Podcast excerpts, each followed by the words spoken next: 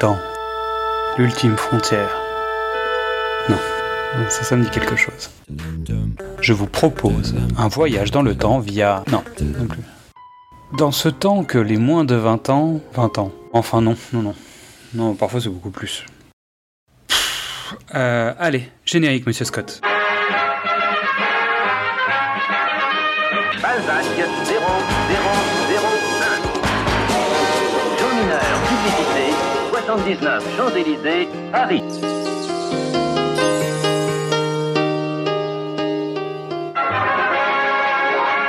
Bienvenue dans Précédemment sur vos écrans, le podcast des équipes de Le Pitch était presque parfait. Je suis Xad et avec mon copilote, mon GPS cinématographique Mystery, nous allons vous entraîner dans le passé pour parler d'un film et de son remake, reboot, réinterprétation, séquel, préquel, requel, voire parfois de ses multiples reprises. Il y a des grands films qui traversent le temps et d'autres qui profitent des occasions pour voyager par rebond. Faites vos valises, nous partons en voyage. Salut Mystery, est-ce que tu crois que l'on va encore tenir un round? Yo Xadi, ça va? Maintenant, ce n'est plus que pour l'exhibition, c'est pour euh, détruire la bête au fond de nous, euh, aller au bout des choses, euh, faire le 15e round, tenir la distance. euh, on va tenir. Tiens. L'avantage pour ce nouvel épisode, c'est que quoi qu'il arrive, nos bagages resteront sur place et nous les prendrons au prochain tour. Donc pour cet épisode qui clôture notre Rocky Balbo mois, nous allons devoir faire preuve d'abnégation et surtout vérifier nos lunettes car nous risquons de voir double. Nous faisons un rebond temporel de force 6 pour passer de la Russie à la Russie. Euh, et comme vous le savez, nous terminons la saga Rocky avec Rocky 5 de 1990 et Rocky Balboa de 2006. Alors, comment peut-on faire la fin d'une fin qui a déjà été terminée avec Rocky 3 C'est ce que nous allons essayer de déterminer. Et donc on commence par Rocky 5. Voilà, voilà. Donc la, la nouvelle fin de la saga euh, nouvellement euh, rallongée. On va dire ça comme ça. Alors, souvenir, Mystery, de ton premier Rocky 5 Écoute, je suis pas allé le voir au cinéma, tellement euh, le bouche à oreille était catastrophique. Il faut rappeler quand même que c'est une époque où les moins de 20 ans euh, bon, bah, connaissent pas forcément, euh, où les films sortaient d'abord aux États-Unis, il y avait des, plusieurs mois d'écart entre la sortie américaine et la sortie française, donc on avait les échos de ce qui se passait à l'étranger. Et donc on entendait parler du film et il n'avait pas une très, très très bonne presse en fait à l'époque. Il avait une seule étoile dans Téléstar, et pour te dire à quel point euh, vraiment c'était mal barré. Et à l'époque, Téléstar, ils n'avaient pas vraiment une équipe de spécialistes du cinéma. Ils étaient, ils ils étaient généreux Téléstar. voilà, voilà. Donc pas de ciné. Euh, pas de ciné, vu sur Canal, et euh, ça m'a préparé en fait. À quoi À toutes les Euh. déceptions des suites qui sont arrivées après dans les années 90, 2000, 2010. Ça m'a préparé à, à la menace fantôme, ça m'a préparé à l'album Load de Metallica. Ouais, je vois bien, je vois l'idée. Vous savez ce que ça faisait Donc bah pareil, Canal+. Donc après la sortie, euh, je pense que c'est au moment où Canal+ a eu les droits, ils ont dû faire une rétro. Douloureux souvenir. Et en fait, je me rappelais de deux choses. Euh, Je me rappelais en gros du pitch et je me rappelais de la scène de fin. Comme beaucoup de gens a priori, quand tu regardes un peu les échos de tous les gens qui l'ont vu une fois, euh, je l'avais vu qu'une seule fois. Et tout le monde se rappelle que de ça. C'est-à-dire le pitch principal de Tommy Gunn et, euh, et la fin. c'est tout. Ouais. Mais heureusement, bien heureusement, nous n'avons pas eu la fin prévue initialement par le scénario. Parce Oui. que sinon, je te garantis qu'on aurait eu d'autres souvenirs et je suis pas sûr que ça aurait été meilleur. Je ne sais pas. On va rentrer plus dans le détail, mais avec ce que j'ai appris sur le projet pour cet épisode, honnêtement, ça aurait été bien, bien pire. Donc, euh, fiche technique du film Rocky 5 date de sortie 1990. Réalisateur John G. Advilson qui est de retour. Désolé. Il a fait que passer hein, parce qu'il n'est pas resté jusqu'au bout. Sylvester Stallone au scénario. Bon, ça, a priori, euh, c'est signé. 104 minutes avec au casting. Sylvester Stallone, Talia Shire, Burt Young, Tony Burton, Burgess Meredith, Richard Gant et Tommy Morrison. La musique est signée Bill Conti is back. Et, mais il n'y a pas que lui, hein, parce que la, la bande originale, elle est, elle- est chargée. Ah, le pire moment de l'histoire de Rocky. C'est un peu compliqué. Alors, euh, Richard Gant. Parce qu'on le connaît, ce monsieur. Hein Donc, il a joué dans Vendredi 13, Jason va en enfer, où il joue le coroner. Il a joué dans L'ombre blanche avec Steven Seagal. Précise qui c'est quand même.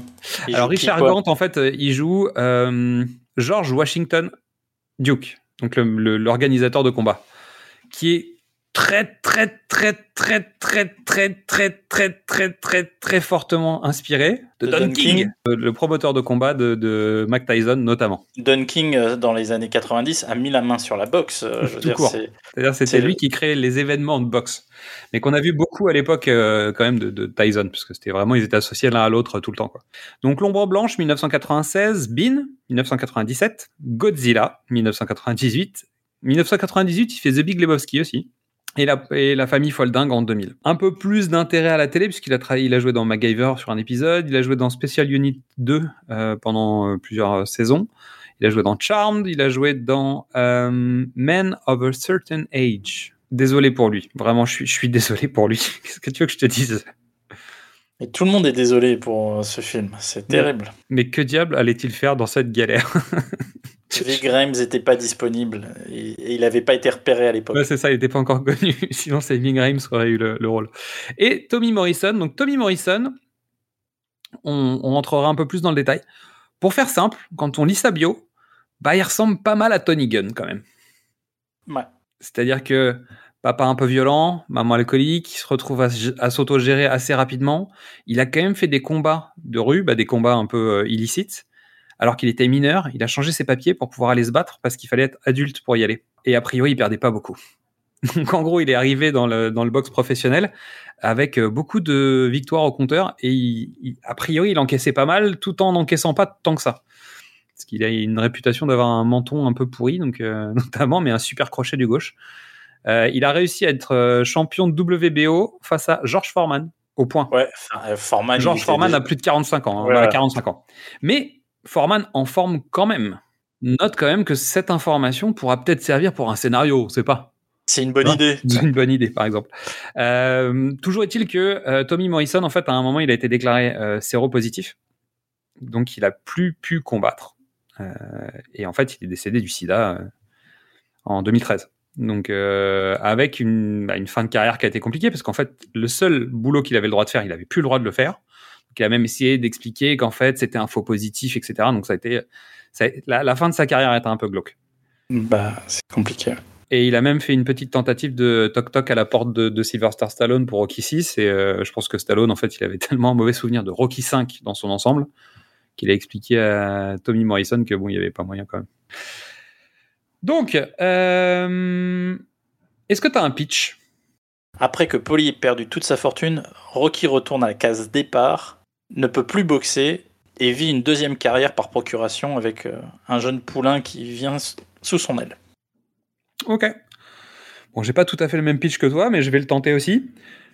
Si l'envie de faire un requel vous prenez, il faudrait scénariser à deux fois avant de faire une connerie. C'est pas mal. C'est très mon bien. pitch. C'est mon pitch. Elle, est, Voilà, elle est c'est- bien, elle est bien. Alors, des séquelles physiques irréversibles amènent Rocky Balboa à prendre sa retraite. Ruiné, il devient l'entraîneur d'un champion en devenir, Tommy Gunn. Mais celui-ci ne va pas rester insensible à l'appât du gain et va quitter Rocky pour rejoindre les rangs d'un coach plus fortuné. Ça va Ah non, c'est pas un coach. Ouais, mais bon. Si vous voulez aller vite, ne pas prendre le temps de faire les choses comme il faut, suivez le morse et le charpentier sur les chemins de la gloire. Et écoutez tout de suite la bande-annonce de Rocky 5. From a million to one shot, he became a true champion of the world.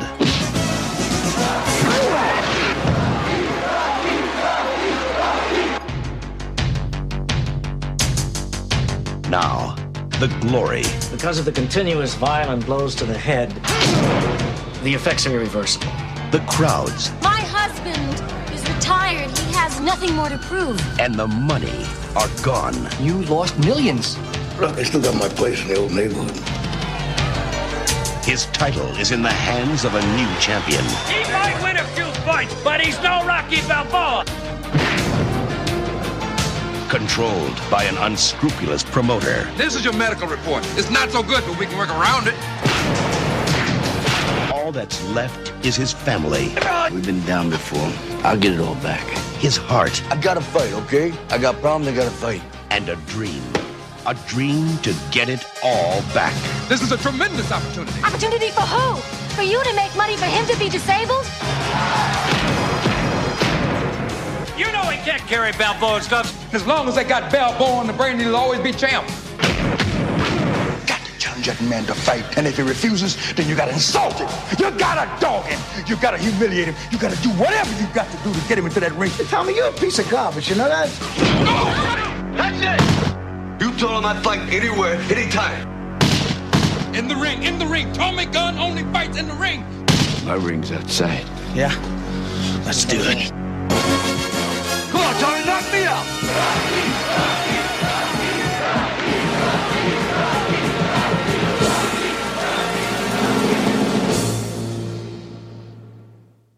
Donc, on commence le film, parce qu'on va faire un scène à scène un peu rapide.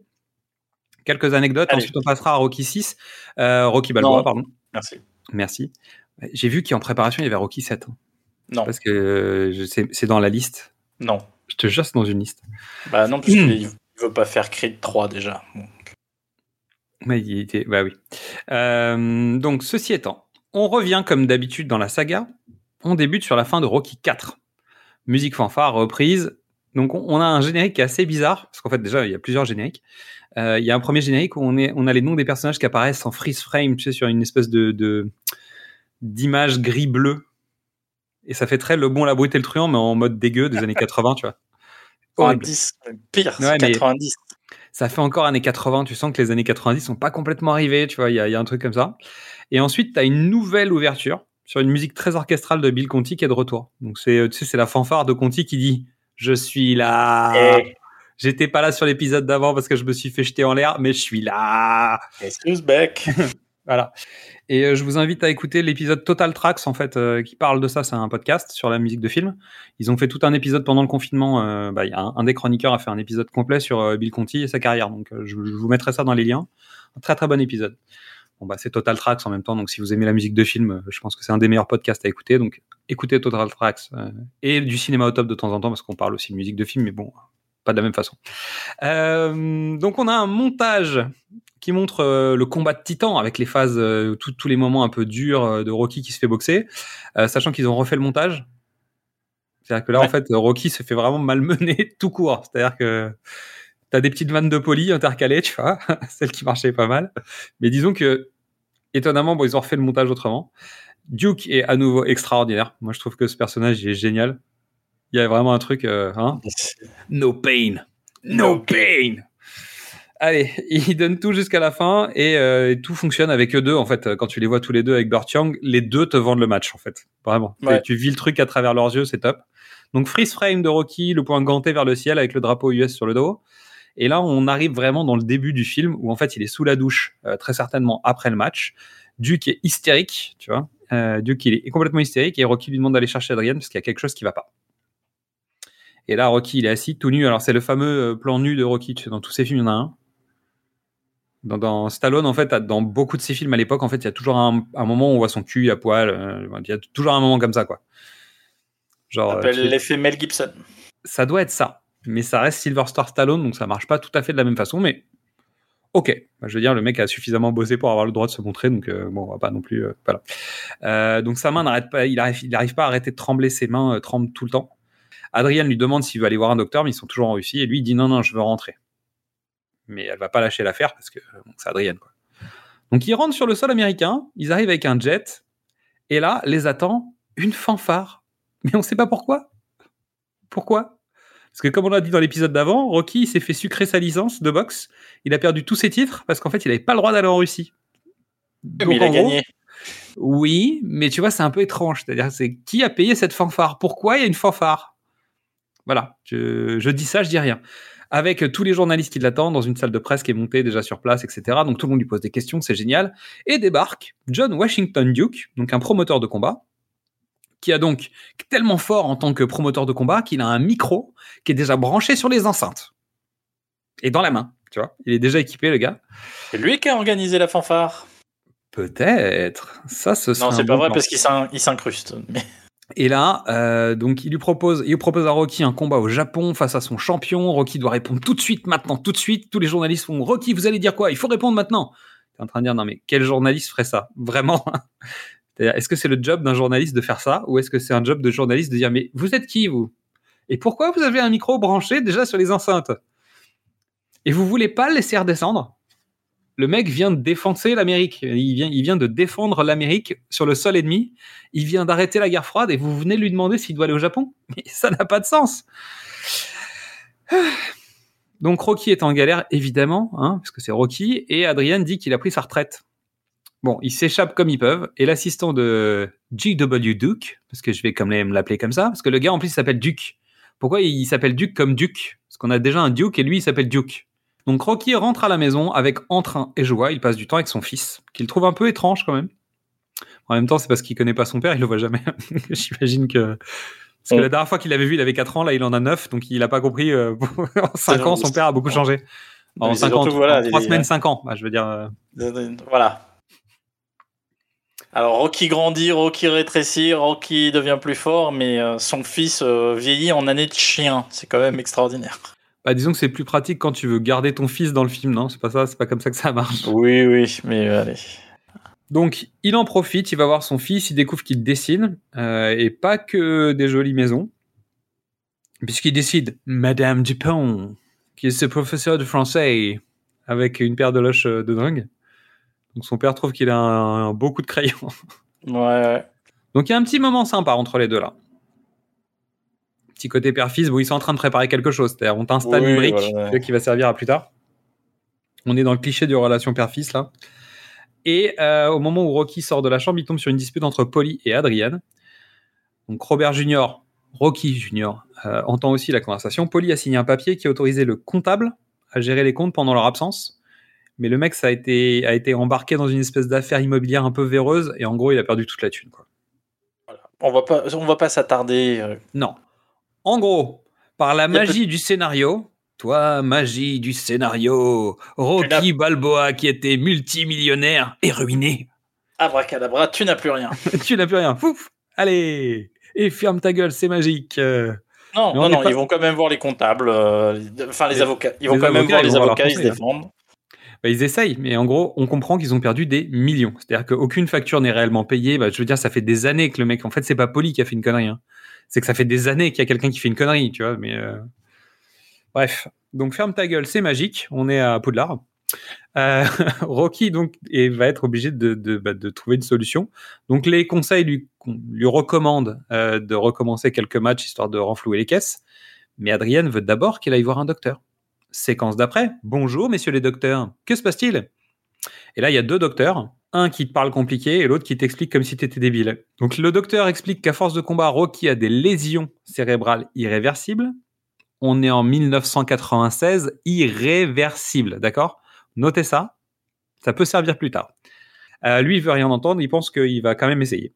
Donc elle, lui tape un speech pour lui faire comprendre que si on aime quelqu'un, on fait tout pour le protéger et pour être à ses côtés. Oh. Tu remarqueras que les séquelles de Rocky sont importantes parce que le, le mec hyper smooth et classe du 3 et du 4 a disparu. hein. Ah complètement. Non mais en fait il est ruiné. Donc en fait Il a, il a redevenu- rendu aussi son style. Tu vois, il a rendu, tu sais, il a, il a revendu son style. Il sait plus lire. Bon, tu vois. Tellement on veut revenir au début, on a oublié certaines règles sur le chemin. Donc la presse s'étend sur la retraite, la banqueroute. Ici, on sait qu'il attaque les- le comptable en, en question. Et en parallèle a lieu la mise aux enchères de tous les biens de Rocky Balboa. Donc sa grande maison, sa moto, en fait tous les objets qu'on connaît en fait, euh, sauf le robot de Polly. Personne ne vend ce truc. Comprends pas. Depuis la séance au cinéma, je ne, peux, je ne me prononce pas sur l'existence de ce robot. D'accord, ok. J'étais persuadé d'avoir vu un robot. Mais bon. Donc Rocky Junior est bien triste. Il est sans doute très en colère de cette situation. Et son père lui dit que ce ce n'est pas la fin. Mais qu'ils ont déjà été en bas et qu'ils peuvent y retourner, c'est pas grave. Sauf que le petit, lui, il a jamais été en bas. Donc lui, il va juste découvrir ce que c'est l'ascenseur social dans le mauvais sens. Donc, si, il y a été, mais euh, il était tout petit, tout petit. Bah, c'est ça. Donc euh, lui, il sait juste qu'il vivait dans une putain de baraque avec un robot, parce qu'il y a eu un robot dans cette maison, ok? L'ancienne maison de Mohamed Ali, il vivait dedans. Euh, donc Rocky finit sa soirée au grenier, il ouvre une mallette dans laquelle il ressort tout le costume de Rocky 1, comme par magie. On appellerait ça du fan service aujourd'hui. bah, c'était déjà du fan service à l'époque. Donc sa veste, son chapeau, euh, et Adrienne, il sort les lunettes d'Adrienne. Et ça, quand même, fallait bien se foutre de la gueule du monde parce que pourquoi tu fais ça? C'est la nostalgie, t'as envie de Ah ouais. revivre les trucs. Non, mais c'est du vrai fanservice, t'as raison. Entre parenthèses, j'ai mis glauque fan service parce que quand tu ressors les lunettes dégueulasses de ta femme du premier film de 76, t'es vraiment une ordure. C'est-à-dire ton chapeau, ta veste, à la limite, pourquoi pas? Les lunettes horribles de ta femme des années 70, t'as aucun respect pour personne. Bah, De toute façon, je crois que c'est je pense que c'est la plus belle symbolique du film. C'est le résumé du film, c'est t'as aucun respect pour personne. Donc Rocky file boire un verre chez Andy, donc le, le club. Moi, je pensais qu'il allait au Lucky Seven. Donc euh, le bar, on le connaît, mais je pensais que c'était le Lucky Seven. Alors je sais pas. C'est chez Andy maintenant. C'est Andy qui tient le bar. Il passe au club. Il retrouve ses sensations, un peu ses souvenirs. Tu sais, tu sens qu'il bah, il cherche, il cherche le passé un peu quand même. Donc il se voit avec Mickey, euh, qui lui offre son gant de boxe, euh, bon scène qu'on n'avait jamais vue jusqu'à maintenant. Euh, et donc tu as un petit remix New Jack Swing de Take It Back. Et là, la BO commence à piquer sévère parce que pour que je le note, c'est pas bon. Aïe, aïe, aïe, aïe. Ouais, la BO, elle est dégueulasse. Euh, tu verras, à un moment, je me suis dit, mais on dirait du snap. Et là, j'ai fait, hey Mais tu sais pourquoi? C'est parce, que, c'est du snap. Et il y a du MC Hammer et tout, donc on est vraiment dans la totale, quoi. On en reparlera de la BO parce que j'ai fait une petite liste de trucs à noter. Le générique de fin, notamment, est magique. Euh, donc Rocky emménage dans son ancien quartier et tout le monde est là. Les curieux, les soutiens et tout ça. Donc, il peut pas aller juste ailleurs. Non, non, il revient dans son ancien quartier. Adrienne reçoit un appel de G.W. Duke. Et elle l'envoie chier. euh, parce que lui, il dit Mais madame, madame, madame Balboa, et machin, et Adrienne, s'il te plaît, sois cool. Laisse-le jouer avec nous. Rocky et Polly emmènent Robert Junior à l'école du coin. Évidemment, il va se faire malmener parce que c'est le fils de Bourges du quartier, tu vois.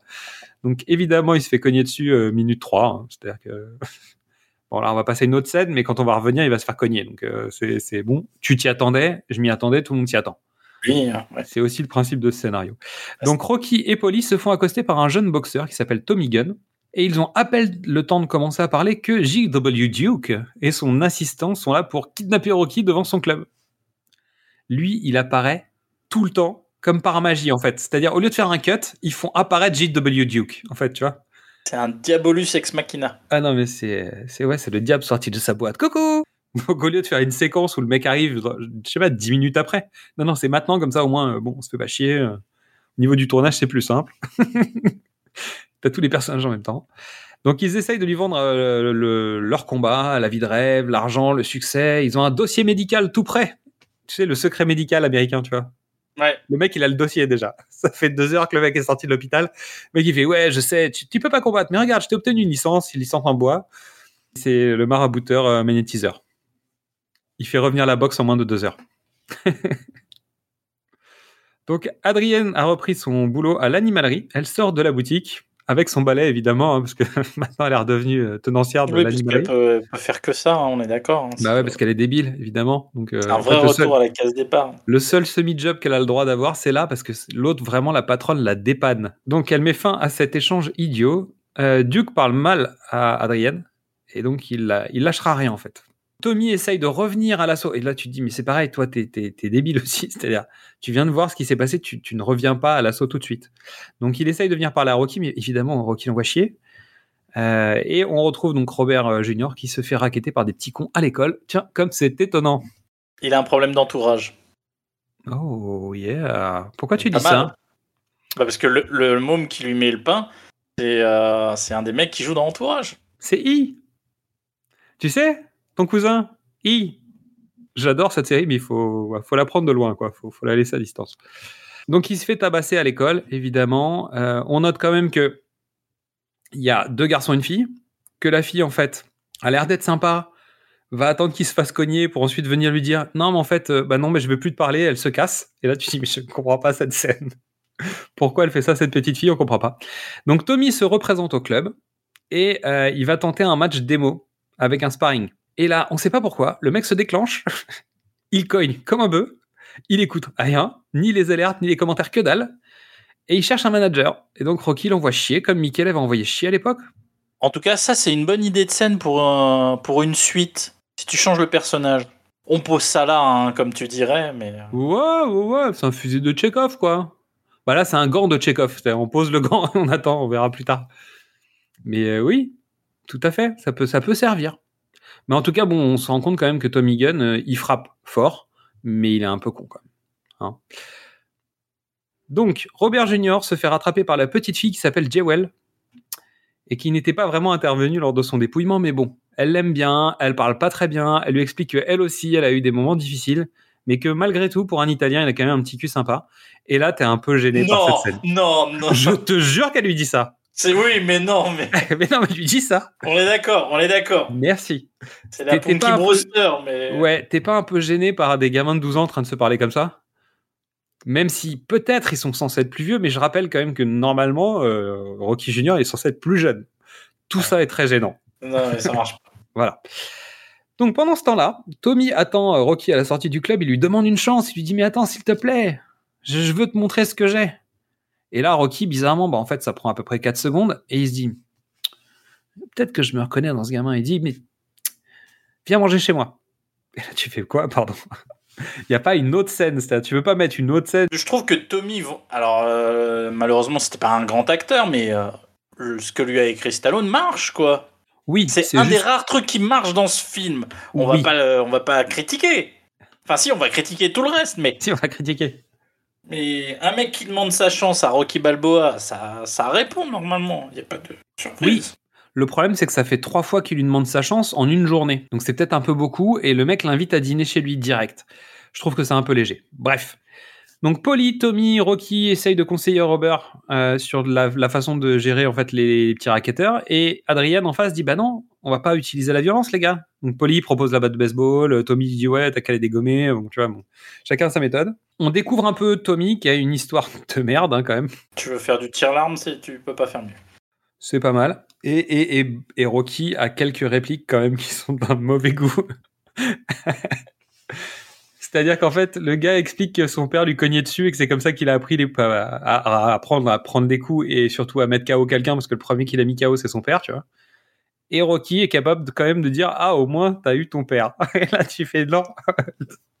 c'est pas un argument. Que tu peux pas dire au moins t'as eu la chance de connaître ton père, tu vois. Ça, ça marche pas. Minute sérieuse, c'est un truc qu'on n'aborde pas et qu'on n'aborde jamais. C'est tous des orphelins, quoi. Tous. Enfin, c'est tous. Rocky est orphelin. Adrienne, euh, si elle s'est retrouvée avec Polly, avec son frère, c'est que les deux sont orphelins. Et justement, c'est ce qui va creuser le fossé dans ce film-là, étonnamment. Parce qu'en fait, le sujet, c'est aussi la relation père-fils, ici. Bah. C'est la relation antécédente et descendante. C'est les deux. C'est la, la relation avec ce père de substitution qui était Mickey, d'un côté, et c'est la relation qu'il a avec son fils Robert. Et en fait, c'est le sujet du film. Avec Tommy qui va venir s'intercaler là-dedans, où Rocky va se retrouver dans le rôle de Mickey, d'un côté, et en même temps, il va créer une relation plus forte avec son élève qu'avec son fils. Tout ça tiré à gros traits, avec des, gros clichés pourris, et ça marche pas bien. Mais toujours est-il que c'est le sujet du film. Donc oui, je suis d'accord avec toi. Donc, Adrienne comprend, que le- comprend le rapport avec Tommy quand Polly euh, lui dit qu'il cogne vraiment dur, tu vois. Ah, d'accord, je vois. Donc, en fait, Rocky est en train de se dire que peut-être il va entraîner ce garçon. Et tu dis, ah bon. Donc, il ramène un boxeur à la maison et toi, t'as pas compris. En fait, t'attends la fin de la conversation pour te dire, ah, peut-être qu'il y a un truc à jouer. Donc, Robert essaye d'attirer l'attention de son père, mais Tommy est son nouveau centre d'intérêt. Tu sais, c'est Noël. Tommy, c'est euh, le, bah, le jouet de Noël, tu vois. Donc même Tommy se semble un peu gêné par moment, tu sais. Tu sens que le mec est pas super à l'aise, mais Rocky il est content. euh.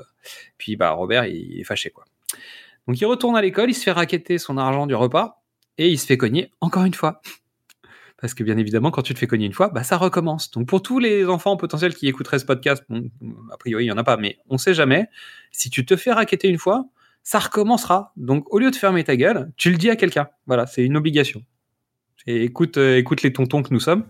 Il n'y a, pas de solution autre que ça, en fait. Parce que sinon, ça sera tous les jours. Si, Euh, la, la batte de baseball. La baston.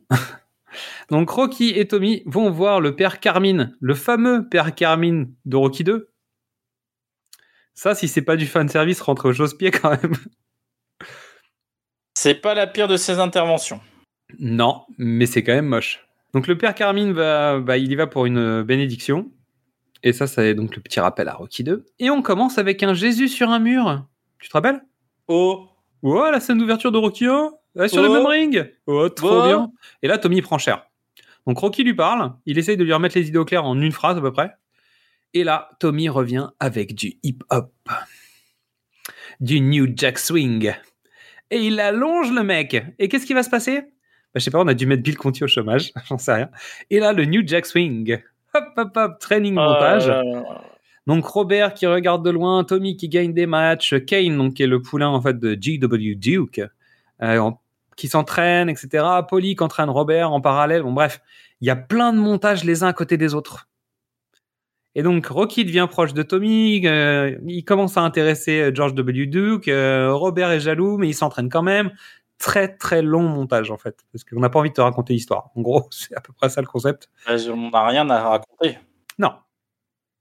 Tommy est jeune et Rocky a du mal à suivre dans les marches. Évidemment.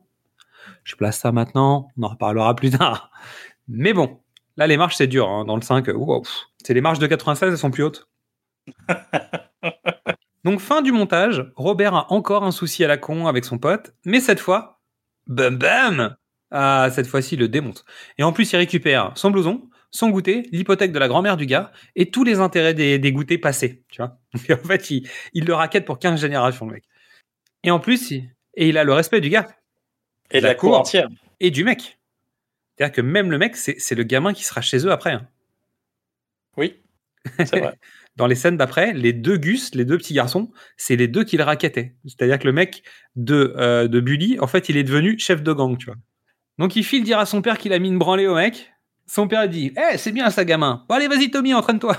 Pardon, ton fils vient de dire Écoute, j'ai brutalisé deux personnes. Et le père dit Ouais, c'est bien, c'est bien. Bon, on en parlera ce soir hein, pendant le dîner. ok. Merci beaucoup. Donc là, évidemment, Robert repart fâché, triste, évidemment. Et là, Tommy et Rocky commencent à se dire Ouais, peut-être que ce serait bien qu'on aille se battre contre Kane, tu vois. On commence à regarder les matchs, nouveau montage. Sur du snap, là cette fois-ci, c'est là que j'ai marqué électro hip-hop à la snap, point d'interrogation, et bon, donc c'est bien snap. Le groupe des années 90 que vous connaissez plus, hein, pour ceux qui connaissent pas les années 90. I've got the power. Ouais. Turbo D, le rappeur qui a décidé de disparaître. Il y a un film à faire là-dessus. La célébrité après la réussite. Mode gros match et télévision. ESPN Sport. Et là, en fait, je crois que tout est dit, en fait. Rocky 5, c'est un film ESPN MTV. C'est tout. Alors, Rocky 4, c'était MTV, parce que bon, bah, on va pas se mentir, hein. C'était vraiment l'époque de, tu sais, du clip. Ouais. Là, c'est les chaînes de sport en continu. Et on Ouais. est très là-dessus quand même. Donc on voit pas de boxe du tout. Hein. C'est-à-dire on voit des morceaux de boxe, quoi. Potentiellement des vrais combats de Tommy Morrison dans l'ensemble. D'accord. Dans, dans les séquences, il y a des moments où en fait ils ont été tournés des matchs parce qu'en fait Tommy Morrison il a dû arrêter 5 mois quasiment pour faire le tournage. Sauf que il, il boxait beaucoup à l'époque en fait déjà. Et le fait de savoir qu'il allait être dans le nouveau Rocky a fait qu'il a eu une cote de popularité qui, qui- qui a monté. En plus, c'est un des seuls blancs qui est sur le circuit avec un niveau relatif en lourd. Euh, On en a parlé la dernière fois, mais en fait, euh, bah, dans un épisode d'avant. Évidemment, sur le circuit euh, du- des poids lourds, à l'époque et encore aujourd'hui, il y a principalement des noirs. C'est une thématique aux États-Unis, c'est le Great White Hope, ce qui explique le succès de Rocky Marciano. Mais tu vois, quand Klitschko il a été euh, champion du monde pendant des années euh, parce qu'il était techniquement supérieur aux autres, personne n'en a fait des caisses aux États-Unis, quoi. C'était juste Klitschko. C'était l'Ukrainien.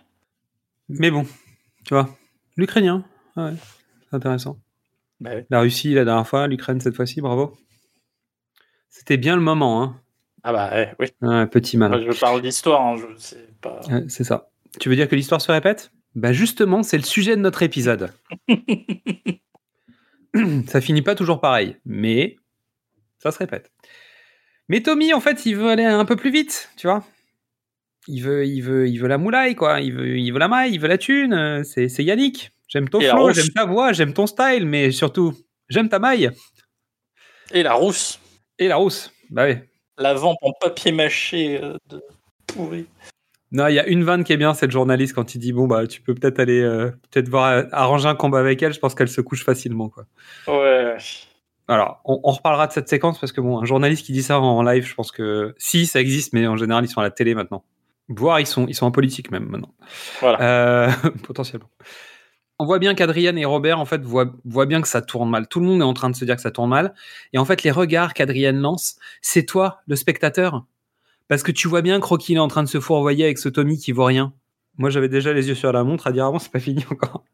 Ah, Il y a encore des trucs à raconter. Et là, c'est Noël. Bah, D'ailleurs, ça devrait s'appeler comme ça le film. c'est Noël. Noël. D'ailleurs, tout ce que tu voulais pas avoir de Rocky, on te l'a mis dans un seul film. Donc Rocky veut donner le gant de Marciano à Tommy. Et là, tu te dis non, mais c'est pas possible. Pendant ce temps, Tommy, euh, lui, se fait retourner le cerveau comme un charlot par l'autre charlot. Hein. Police est déguisé en Père Noël dans la scène la plus gênante de Noël du monde.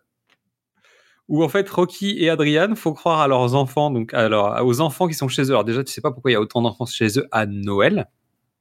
C'est-à-dire que ces enfants n'ont pas de famille pour fêter Noël. Ils sont tous chez Rocky. Et on leur parle comme s'ils avaient 4 ans en disant Ne bougez pas, le Père Noël va venir. Et ils s'étonnent de voir leur fils euh, bah, dire Bah écoutez, non mais arrêtez de nous prendre pour des débiles, tu vois. On se fait chier. Qu'est-ce que c'est que cette merde Alors que Rocky, lui, veut juste passer du temps en famille. Mais Robert, lui, il veut un papa. Qui est, pas juste l'entraîneur de Tommy. Et même, même Adrienne, elle envoie chier Rocky en disant Non, mais va parler à ton fils. Et là, Robert, il vide son sac. Complet. Et, et Balboa dit un truc qui est étonnant. Il lui dit Mais tu te souviens pas, c'était sympa Noël l'année dernière. Attention, il y a une étoile sur cette phrase. Et la phrase en bas dit Non, ce n'est pas possible, parce qu'à Noël dernier, t'étais en train de te faire défoncer par Drago. Eh bien, je suis pas d'accord. Allez, vas-y. Il se passe combien de temps? Pendant le montage, c'est une ellipse? Non, c'est six mois. Non. Pourquoi? Parce que si, si, c'est six mois, parce qu'en fait, tu le sais plus tard par rapport au nombre de combats qu'a gagné Tommy. En fait, ça fait très peu de temps. Ça fait quelques mois, en fait. Donc, entre la rentrée de la Russie et ce Noël-là, bah, c'est la même année. Eh ben, je suis pas d'accord. Bah, on en reparlera. Mais euh, c'est c'est la même année. Sur les, en tout cas, sur les matchs, parce qu'en fait, quand tu découvres combien de combats Tommy a fait et qu'il va voir Kane, donc qui est champion du monde, tu te dis, mais attends, mais t'es sérieux? C'est-à-dire, au bout de 20 combats, tu vas voir le champion du monde Excuse-moi, mais ça se passe pas comme ça dans le vrai circuit. Donc, ça veut dire qu'il y a plus d'une année qui est passée. Oui, parce qu'en fait, le, le- la vente des biens de Rocky, etc., ça a peut-être pris du temps, on sait pas. hein. Toujours est-il que il y a quand même un sacré putain de problème de temporalité dans ce film. On comprend Oui, rien. non, mais de toute façon. Hein Alors, c'est pas le principe de Rocky, mais dans celui-là particulièrement, ça, ça déconne. Donc, c'est le moment pile où débarque ce con de Duke, parce que je pense qu'on on peut le dire, GW, hein, pas, Voilà. pas- pas Duke. Et il arrive avec des cadeaux, dont un cadeau spécial, celui de Tommy. Il faut que tu parles avec Rocky. Clin d'œil, clin d'œil, clin d'œil, coup de coude, clin d'œil. C'est-à-dire, t'es là en train de dire, ouais, je comprends pas cette scène. Donc Tommy va lui parler en privé, il jette Rocky, euh, et Rocky qui essaye de lui parler avec son cœur, évidemment, qui court après la voiture. Et Tommy donne des, conditions, euh, machin, et lui dit, bah voilà, j'ai ça, j'ai ça, j'ai ça, j'ai ça, allez, salut, euh, loser. Et donc là, Rocky, il est au milieu de la rue, Adrian le rejoint. Donc pendant ce temps-là, G.W. Duke, en fait, on sait pas où il est passé. Il a disparu comme par ferme ta gueule, c'est magique, tu vois. Donc grosse crise entre Rocky et Adrian. Il, en peut plus, il arrive plus. Euh, comment vous pouvez me respecter si moi-même je suis plus personne? Euh, Adrian lui rappelle que Tommy n'a pas le cœur de Rocky. Donc Adrian lui dit qu'il va perdre sa famille s'il continue à, à courir après la lumière que lui apporte Tommy. Qu'il arrête de vivre à travers Tommy. Et donc Rocky va retrouver son fils et ses potes qui sont en train de fumer. Donc la première chose qu'il lui dit c'est bon ça va alors? C'est-à-dire qu'il lui dit pas, il lui dit pas ouais, ah bon t'as une clope? Il lui parle de cigarette en lui disant bon tu vois moi aussi j'ai fumé j'ai fait des conneries je sais pas quoi. Et donc il essaye de lui faire des blagues et tout ça, de, de rabibocher son fils, et finalement ça marche, parce qu'ils se parlent. Et arrive enfin le fameux combat entre Kane et Tommy. Tu te dis c'est la fin du film, mais non, parce qu'en fait ils sont dans la cave, euh, et Rocky regarde le match avec Polly, Adrienne va venir, Robert va les regarder de loin, et il va y avoir un moment super gênant où en fait Rocky vit le match comme s'il était à côté du ring, il tape dans un sac et tout le monde le regarde comme si c'était un malade mental. Alors déjà, je comprends pas trop pourquoi tout le monde le regarde comme ça, parce que j'imagine que c'est pas le premier match de, de- de boxe auquel il assiste. Bah si. Tu sais, en, en vivant le truc depuis sa cave. Non, je crois pas. Tu Non, vois. mais c'est le premier match de Tommy qu'il qu'il voit. Ouais. Après, euh, bon. Est-ce que c'est vraiment si dingue que ça? C'est-à-dire le montage te donne l'impression que le mec est fou en fait. Bah, il, est, il est totalement investi. C'est-à-dire qu'il n'a pas, il a pas encore décroché. Il y a un- C'est ça. Même si. Il n'y a pas de quoi avoir peur quand même. Non, mais même si Tommy l'a, l'a trahi, Rocky est encore attaché à- au gamin. Donc Tommy carbure Kane, mais il le carbure euh, salement. hein. Ah Il bah, se fait huer par la foule parce que tout le monde est au courant qu'il a planté Rocky Balboa et que Rocky Balboa, bah en fait, c'est l'Amérique. Voilà. Donc en fait, l'Amérique hue cet homme. Tu es nul. Ouh, ouh. Donc Là, c'est un peu abusé quand même. Euh, mais c'est pas grave. Donc Tommy oublie de remercier Rocky, mais il remercie à la place J.W. Duke. Et là, toute la famille de Balboa est atterrée. Toi-même, tu es atterré chez toi à dire mais comment ça se fait que le scénario soit aussi foyant, tu vois? Et la foule crie Rocky, Rocky, Rocky. Et tu es en train de dire mais pourquoi vous faites ça? Il n'y a pas de raison. Alors je sais que Tommy est appelé tu sais, le, le, Le clone, le robot. le clone, l'ombre de Balboa, etc. Mais quand même, quoi. Je veux dire, zut. Bref. Donc, pour euh, rabibocher euh, son papa et lui remonter le moral, Robert lui offre un dessin. Et là, Rocky il est content parce qu'il trouve que son fils il a des doigts d'or et tout ça.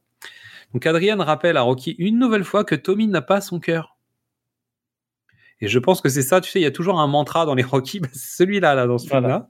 Il est pas très bon, mais voilà. Donc on a une conférence de presse. Donc Tommy est à la sortie donc du match avec euh, GW qui se font malmener par euh, la presse, hein, puisque la presse fait ça évidemment. C'est un combat de catch entre la presse et les sportifs, c'est bien connu, hein, c'est toujours comme ça. Ça a toujours été, hein, oui, oui, les, les questions, c'est pas des questions, c'est tout le monde. C'est des agressions quoi. C'est des C'est-à-dire que le mec lève la main pour insulter le gars en face de lui, c'est normal. Et c'est comme ça à chaque conférence de presse du film. Je sais pas si t'as noté. Les journalistes sont des, c'est, c'est- c'est des non, sauvages. non.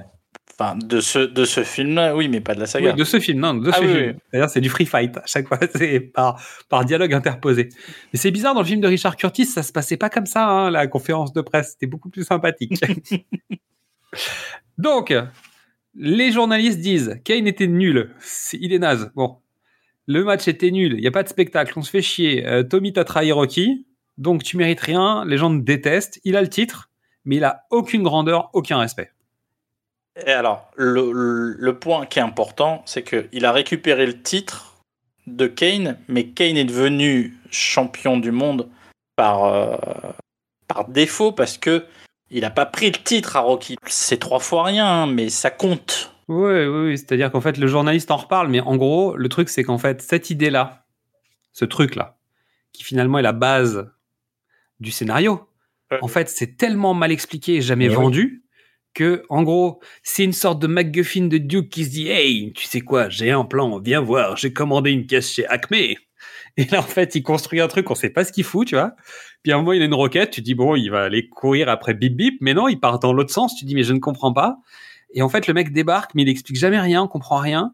Et là, en fait, c'est un journaliste tiers qui va t'expliquer qu'en fait, comme le gars, il a pas gagné la, la- trois générations avant, il avait pas récupéré la, ceinture de Rocky. Donc, en fait, son prix de merde, il vaut rien. Et en plus, Rocky est toujours le vrai champion du monde. Et tu dis, waouh, j'ai pas tout compris, mais ça a l'air sympa leur affaire. Donc, Tommy, il est chauffé à blanc. Il sort de la conférence de presse super énervé. L'autre lui remet une couche en disant, mais c'est vrai que t'es un peu bidon aussi, quoi, tu vois. T'as pas battu Rocky. Et là, le mec fait, ouais, j'en ai rien à foutre, on va monter un match, on va aller se battre contre Rocky, puis machin, et puis truc, et puis bidule. Donc, en gros, Tommy, il est au taquet. Et évidemment, G.W. Duke lance Tommy sur Balboa. Va chercher, va chercher le chercher. là-bas. Il propose à Tommy d'aller chercher directement Rocky. Et il débarque au Lucky Seven ou chez Andy, parce qu'on sait plus où ils sont, hein, euh, peu importe. Et là, ils arrivent devant le bar. Rocky, euh, il y a quelqu'un qui te cherche, je sais pas quoi. Euh, les mecs font ouais vas-y Balboa viens avec nous machin nana. Rocky discute avec eux leur dit bah non en fait ça m'intéresse pas allez bisous bonne soirée Polly dit viens les mecs ils sont pas de ta classe tu vois sachant que Polly quand il dit ça honnêtement euh, le mec gère le sujet la classe lui il sait ce que c'est donc euh, il calme tout le monde et bah ça va pas se passer comme ça Tommy il va rentrer dans le bar et il va dire bah viens on se bat tout de suite et là t'as W Duke qui fait non mais non mais on va pas se battre maintenant on gagne pas d'argent je sais j'ai fait venir une télé mais faut pas faire ça tout de suite en fait et là, ça dérape complètement. Donc, ça sort dehors parce qu'en fait, euh, Tommy, il met une patate à Polly quand même. Comme quoi, le petit jeune, il est pas si chaud que ça parce que Polly, il a encore une bouche à la sortie. Il a encore, euh, tu sais, une mâchoire, des dents, un nez. euh. C'est-à-dire que normalement, tu te prends une patate de Tommy Gun. Pas KO. Je, je pense que t'es frac. Mais genre, vraiment, il t'a fracassé en mille et tu reviens plus. Et pourtant, Polly est encore là. Comme quoi, l'alcool, ça conserve. Allez, c'est parti. Baston de rue. Alors là, c'est, mais pourquoi? C'est quoi cette idée? C'est le bal des mauvaises idées. Non, mais t'es un pâté de maison du, du, du club, tu vois, de Mickey. Tu pouvais y aller, en fait, pour aller te foutre sur la gueule. Non, non, on y va direct dans la rue. Mais Stallone voulait euh, de l'originalité, du jamais fait, du... Du haut de sécurité, quoi. Mais dehors, pas en prison. Mais en fait, c'est un combat de prison à l'extérieur. Ouais, ouais. C'est- Non, mais on est d'accord ou pas? Oui, ah bah oui, oui. Concrètement, euh, bon, alors c'était pas la, c'est, alors la scène qu'on va regarder est potentiellement la scène que Advilsen n'a pas tournée. C'est-à-dire que le combat final, c'est pas Advilsen qui l'a tourné, c'est Stallone qui l'a tourné. Il s'est pas fait créditer parce que sinon c'était compliqué à cause de la guilde et tout ça. Mais en fait, Advilsen, il s'est barré parce qu'en fait, ils ont pas tourné la fin qui était prévue. Donc on en parlera après le résumé. Donc Rocky, il patate le Tommy hein, quand même. Il le fracasse une première fois. Tommy revient. Tommy fracasse Rocky pour de vrai, salement. Rocky a des flashs. Alors pendant tout le film, on ne nous a pas parlé de, son côté cérébral, pas trop quoi, vaguement. Et là, d'un coup, bam, ça revient avec des flashs. euh, Il voit Drago, il voit Mickey. Mickey qui lui crie dessus en lui disant T'es qu'une merde, vas-y, lève-toi, bordel. Je dis Ah, c'est sympa ce Mickey. Ça avait l'air cool. Et Rocky se relève. On a l'habitude, hein. Et là, il lui dit Un dernier round, quoi. C'est maintenant, tu vois. C'est le dernier round. Donc en fait, c'est ça le mantra du film, mais ça marche pas très bien. Et il finit par allonger le, le gars Tommy, là. Il se chauffe un peu avec euh, Duke. Duke lui dit Vas-y, tape-moi, je t'assigne. et au final, bon, il, il va revenir et il va le coller au. Il va le, il va le défoncer. Il lui met un pain, il lui met juste un pain. c'est pas Ouais, plus- dans sa gueule en lui disant Tu vas m'assigner, mais pourquoi? King dit euh, je, vais, je vais tout te prendre. Qu'est-ce que tu veux me prendre? C'est rien, mec. Je suis ruiné déjà. Vas-y. Voilà, voilà, voilà, voilà. Donc après, Allez. il y a de plus en plus de personnes autour d'eux, tout le monde est content, etc. Solo de sax. Le prêtre qui est là, euh, qui, qui bénit Rocky, qui s'est battu dans la rue, ça, la classe intégrale. Je crois que c'est le, le pire du pire du pire de ce que peut proposer euh, Stallone. Ah non, c'est l'enfer. Enfin, sur Rocky, hein, non, parce qu'après, il a fait Detox, mais. ou Spy Kids 3, mais. Donc Rocky termine avec Robert en haut des marches. Donc il regarde, la statue et, euh, et Robert lui dit mais tu devrais être fier ou je sais pas quoi. Il y a une phrase comme ça et Rocky lui dit bah au moins euh, il y aura des pigeons, il y aura un endroit où les pigeons pourront se poser. Il donne le collier avec le gant à son fils. Ils vont au musée et il y a un, une plante feinte sur la statue. Un générique avec des photos en noir et blanc sur une musique de putain d'Elton John. C'est Alan Menken qui a fait la musique du générique sans déconner. Tim Rice et Alan Menken. Qu'est-ce qui se passe? C'est le Roi Lion, le film ou quoi? Mais qui a eu cette idée de merde? La prod.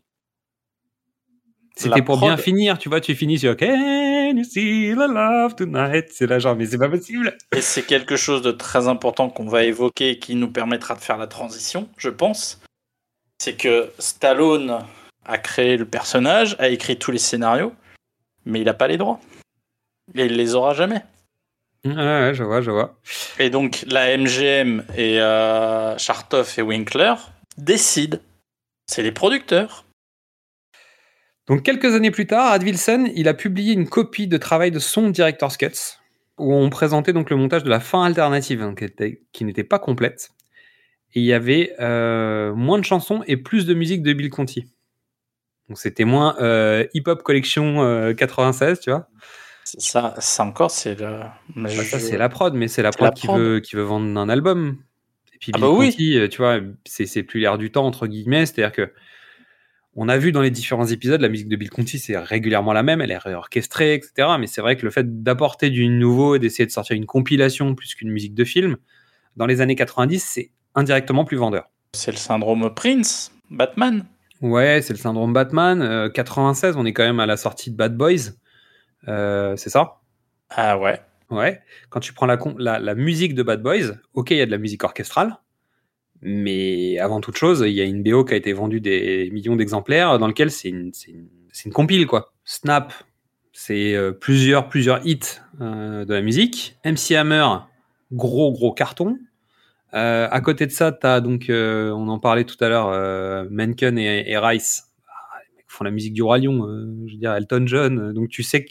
Bah, je veux dire, Tu veux la, nom- la nomination aux Oscars euh, à la fin de l'année, c'est ça? Bah oui, évidemment. Tu te dis qu'en fait, eh, regardez, que- on a fait une version Disney. Quand, euh. quand t'as- vu l'ours final, tu dis Ah ouais, on va pas être nommé. Eh, mais attends, je sais, on met une chanson euh, d'Elton John à la fin. Peut-être que ça nous, va nous en rapporter une. Tu sais, ça te Eh, rappelle- C'est typiquement le genre de scène qu'on verrait dans South Park. hein. Non, mais c'est débile, mais ça peut être vrai. hein. Ça peut, ça peut. Euh, donc toujours est-il qu'il y, a- il y avait des choses. Donc la fin officielle, normalement, du scénario, c'était la mort de Rocky Balboa. Donc Rocky mourait dans la rue, tué par Tommy. Pas tout de suite. En gros, ce qui se passait à la fin, c'est que des policiers prévenaient qu'une ambulance arrivait, Rocky était dedans avec Adrienne. Elle, elle était enceinte d'une petite fille. Elle serrait la main à Rocky, se plaignait d'avoir les mains froides. Il demandait à sa femme de ne rien dire à leur fils. Il lui faisait une déclaration d'amour avant de mourir. Et ensuite, donc, Adrienne fondait en larmes euh, avant d'être euh, recouverte par la foule. Lorsque des infirmiers débarquaient pour transporter le corps de Rocky, elle s'opposait au fait qu'ils le prennent. Et plus tard, on retrouvait Adrienne face à la statue de Rocky en haut des marches, avant d'être rejointe par une horde de journalistes. Et on finissait sur la statue de Rocky sur le ciel. Et ben en même temps, bah, je pense qu'ils ont bien fait. Ça correspond avec euh, le personnage d'Adrienne, puisque elle, elle appelle pas les secours quand Mick a, a son arrêt cardiaque dans le froid. elle, elle refuse que les secours interviennent quand Rocky meurt. Il y a un truc, il y a, il y a Ouais, bah, quelque y a chose truc, dans ce ouais, personnage. C'est une un veuve refus. noire en fait. Il y a un refus de- d'intervention. ouais. Donc, en gros, Ed Wilson, il s'est déjà pris la tête avec le chef-op avant la fin du film. Et en plus de ça, il s'est barré parce qu'en fait, comme la fin prévue n'était pas la sienne, il s'est cassé. Pourquoi? Parce que Stallone a finalement décidé en cours de projet que bah, ça pouvait pas terminer comme ça. Bah, c'est surtout que tout le monde lui a dit, mais tu- on tue pas Batman, on tue pas Superman, on tue pas Jackie Chan, Tu peux pas tuer on Rocky. tue pas Rocky. Ouais. Rambo, tu pourrais un peu. non mais, tu vois, c'est- dans l'ordre du, du, du job. Bah oui, c'est sûr, c'est sûr, c'est son, son boulot. toujours est-il que en plus ils sont pas aidés parce qu'à l'époque en fait euh, Talia Shire elle tourne sur le Parrain 3 et le Parrain 3 il tourne en Italie. Ce qui veut dire que Talia Shire elle fait les allers-retours. Donc c'est pour ça qu'elle est un pas vraiment dans le film et deux à chaque fois que tu la vois t'as l'impression qu'elle sort d'une du- d'une tombe en fait. Elle est cramée. Elle est HS, ça se voit. Elle a des cernes sous le maquillage, ça se sent en fait. Tu sens que la fille elle est au bout du rouleau tout le temps. Alors après le contexte justifie un peu le truc mais je trouve qu'elle est pas là en fait. Non mais, il y a personne, personne n'est là. Il y a Personne. Quand tu regardes les interviews qu'ils donnent euh, depuis, ils ont dit, ah, c'était... On était obligé de le faire en sortant de Rocky 4. Hein. C'est un poil plus compliqué que ça, mais oui, c'est c'est lié en fait au contrat d'engagement que Stallone avait avec les, les prods. En fait, il a fait pas mal de films parce qu'il avait des engagements contractuels de devoir faire des films. C'est l'époque où il se tire la bourre avec euh, Schwarzenegger aussi. Oui, non mais tu sors de Rocky 4, c'est obligé, tu fais Rocky 5. Sauf Ouais, que mais sauf que tu il fais a pas envie suite. de le faire. Ouais.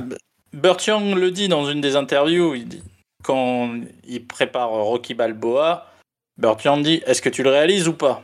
Stallone dit Ouais, ouais, je vais le réaliser. Il fait bah, Comme ça, au moins c'est mieux parce que tu passeras pas ton temps euh, À faire à le au golf pendant qu'on prépare le film. Donc ça veut tout dire. Personne n'a envie de le faire ce film. Bah, tout le monde a envie de le faire, mais pas pour les bonnes raisons.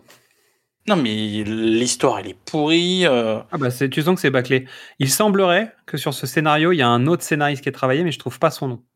Il y a D'accord. quelqu'un d'autre qui a travaillé dessus, sans doute à la demande des producteurs, parce que ça devait pas aller.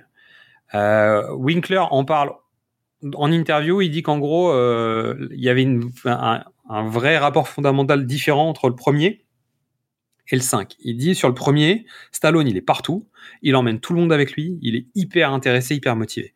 Et en fait, sur le 5, il le décrit comme le roi du Liechtenstein. C'est tout ce qu'il dit. Voilà, fin de l'histoire. Le budget, c'est 45 millions de dollars.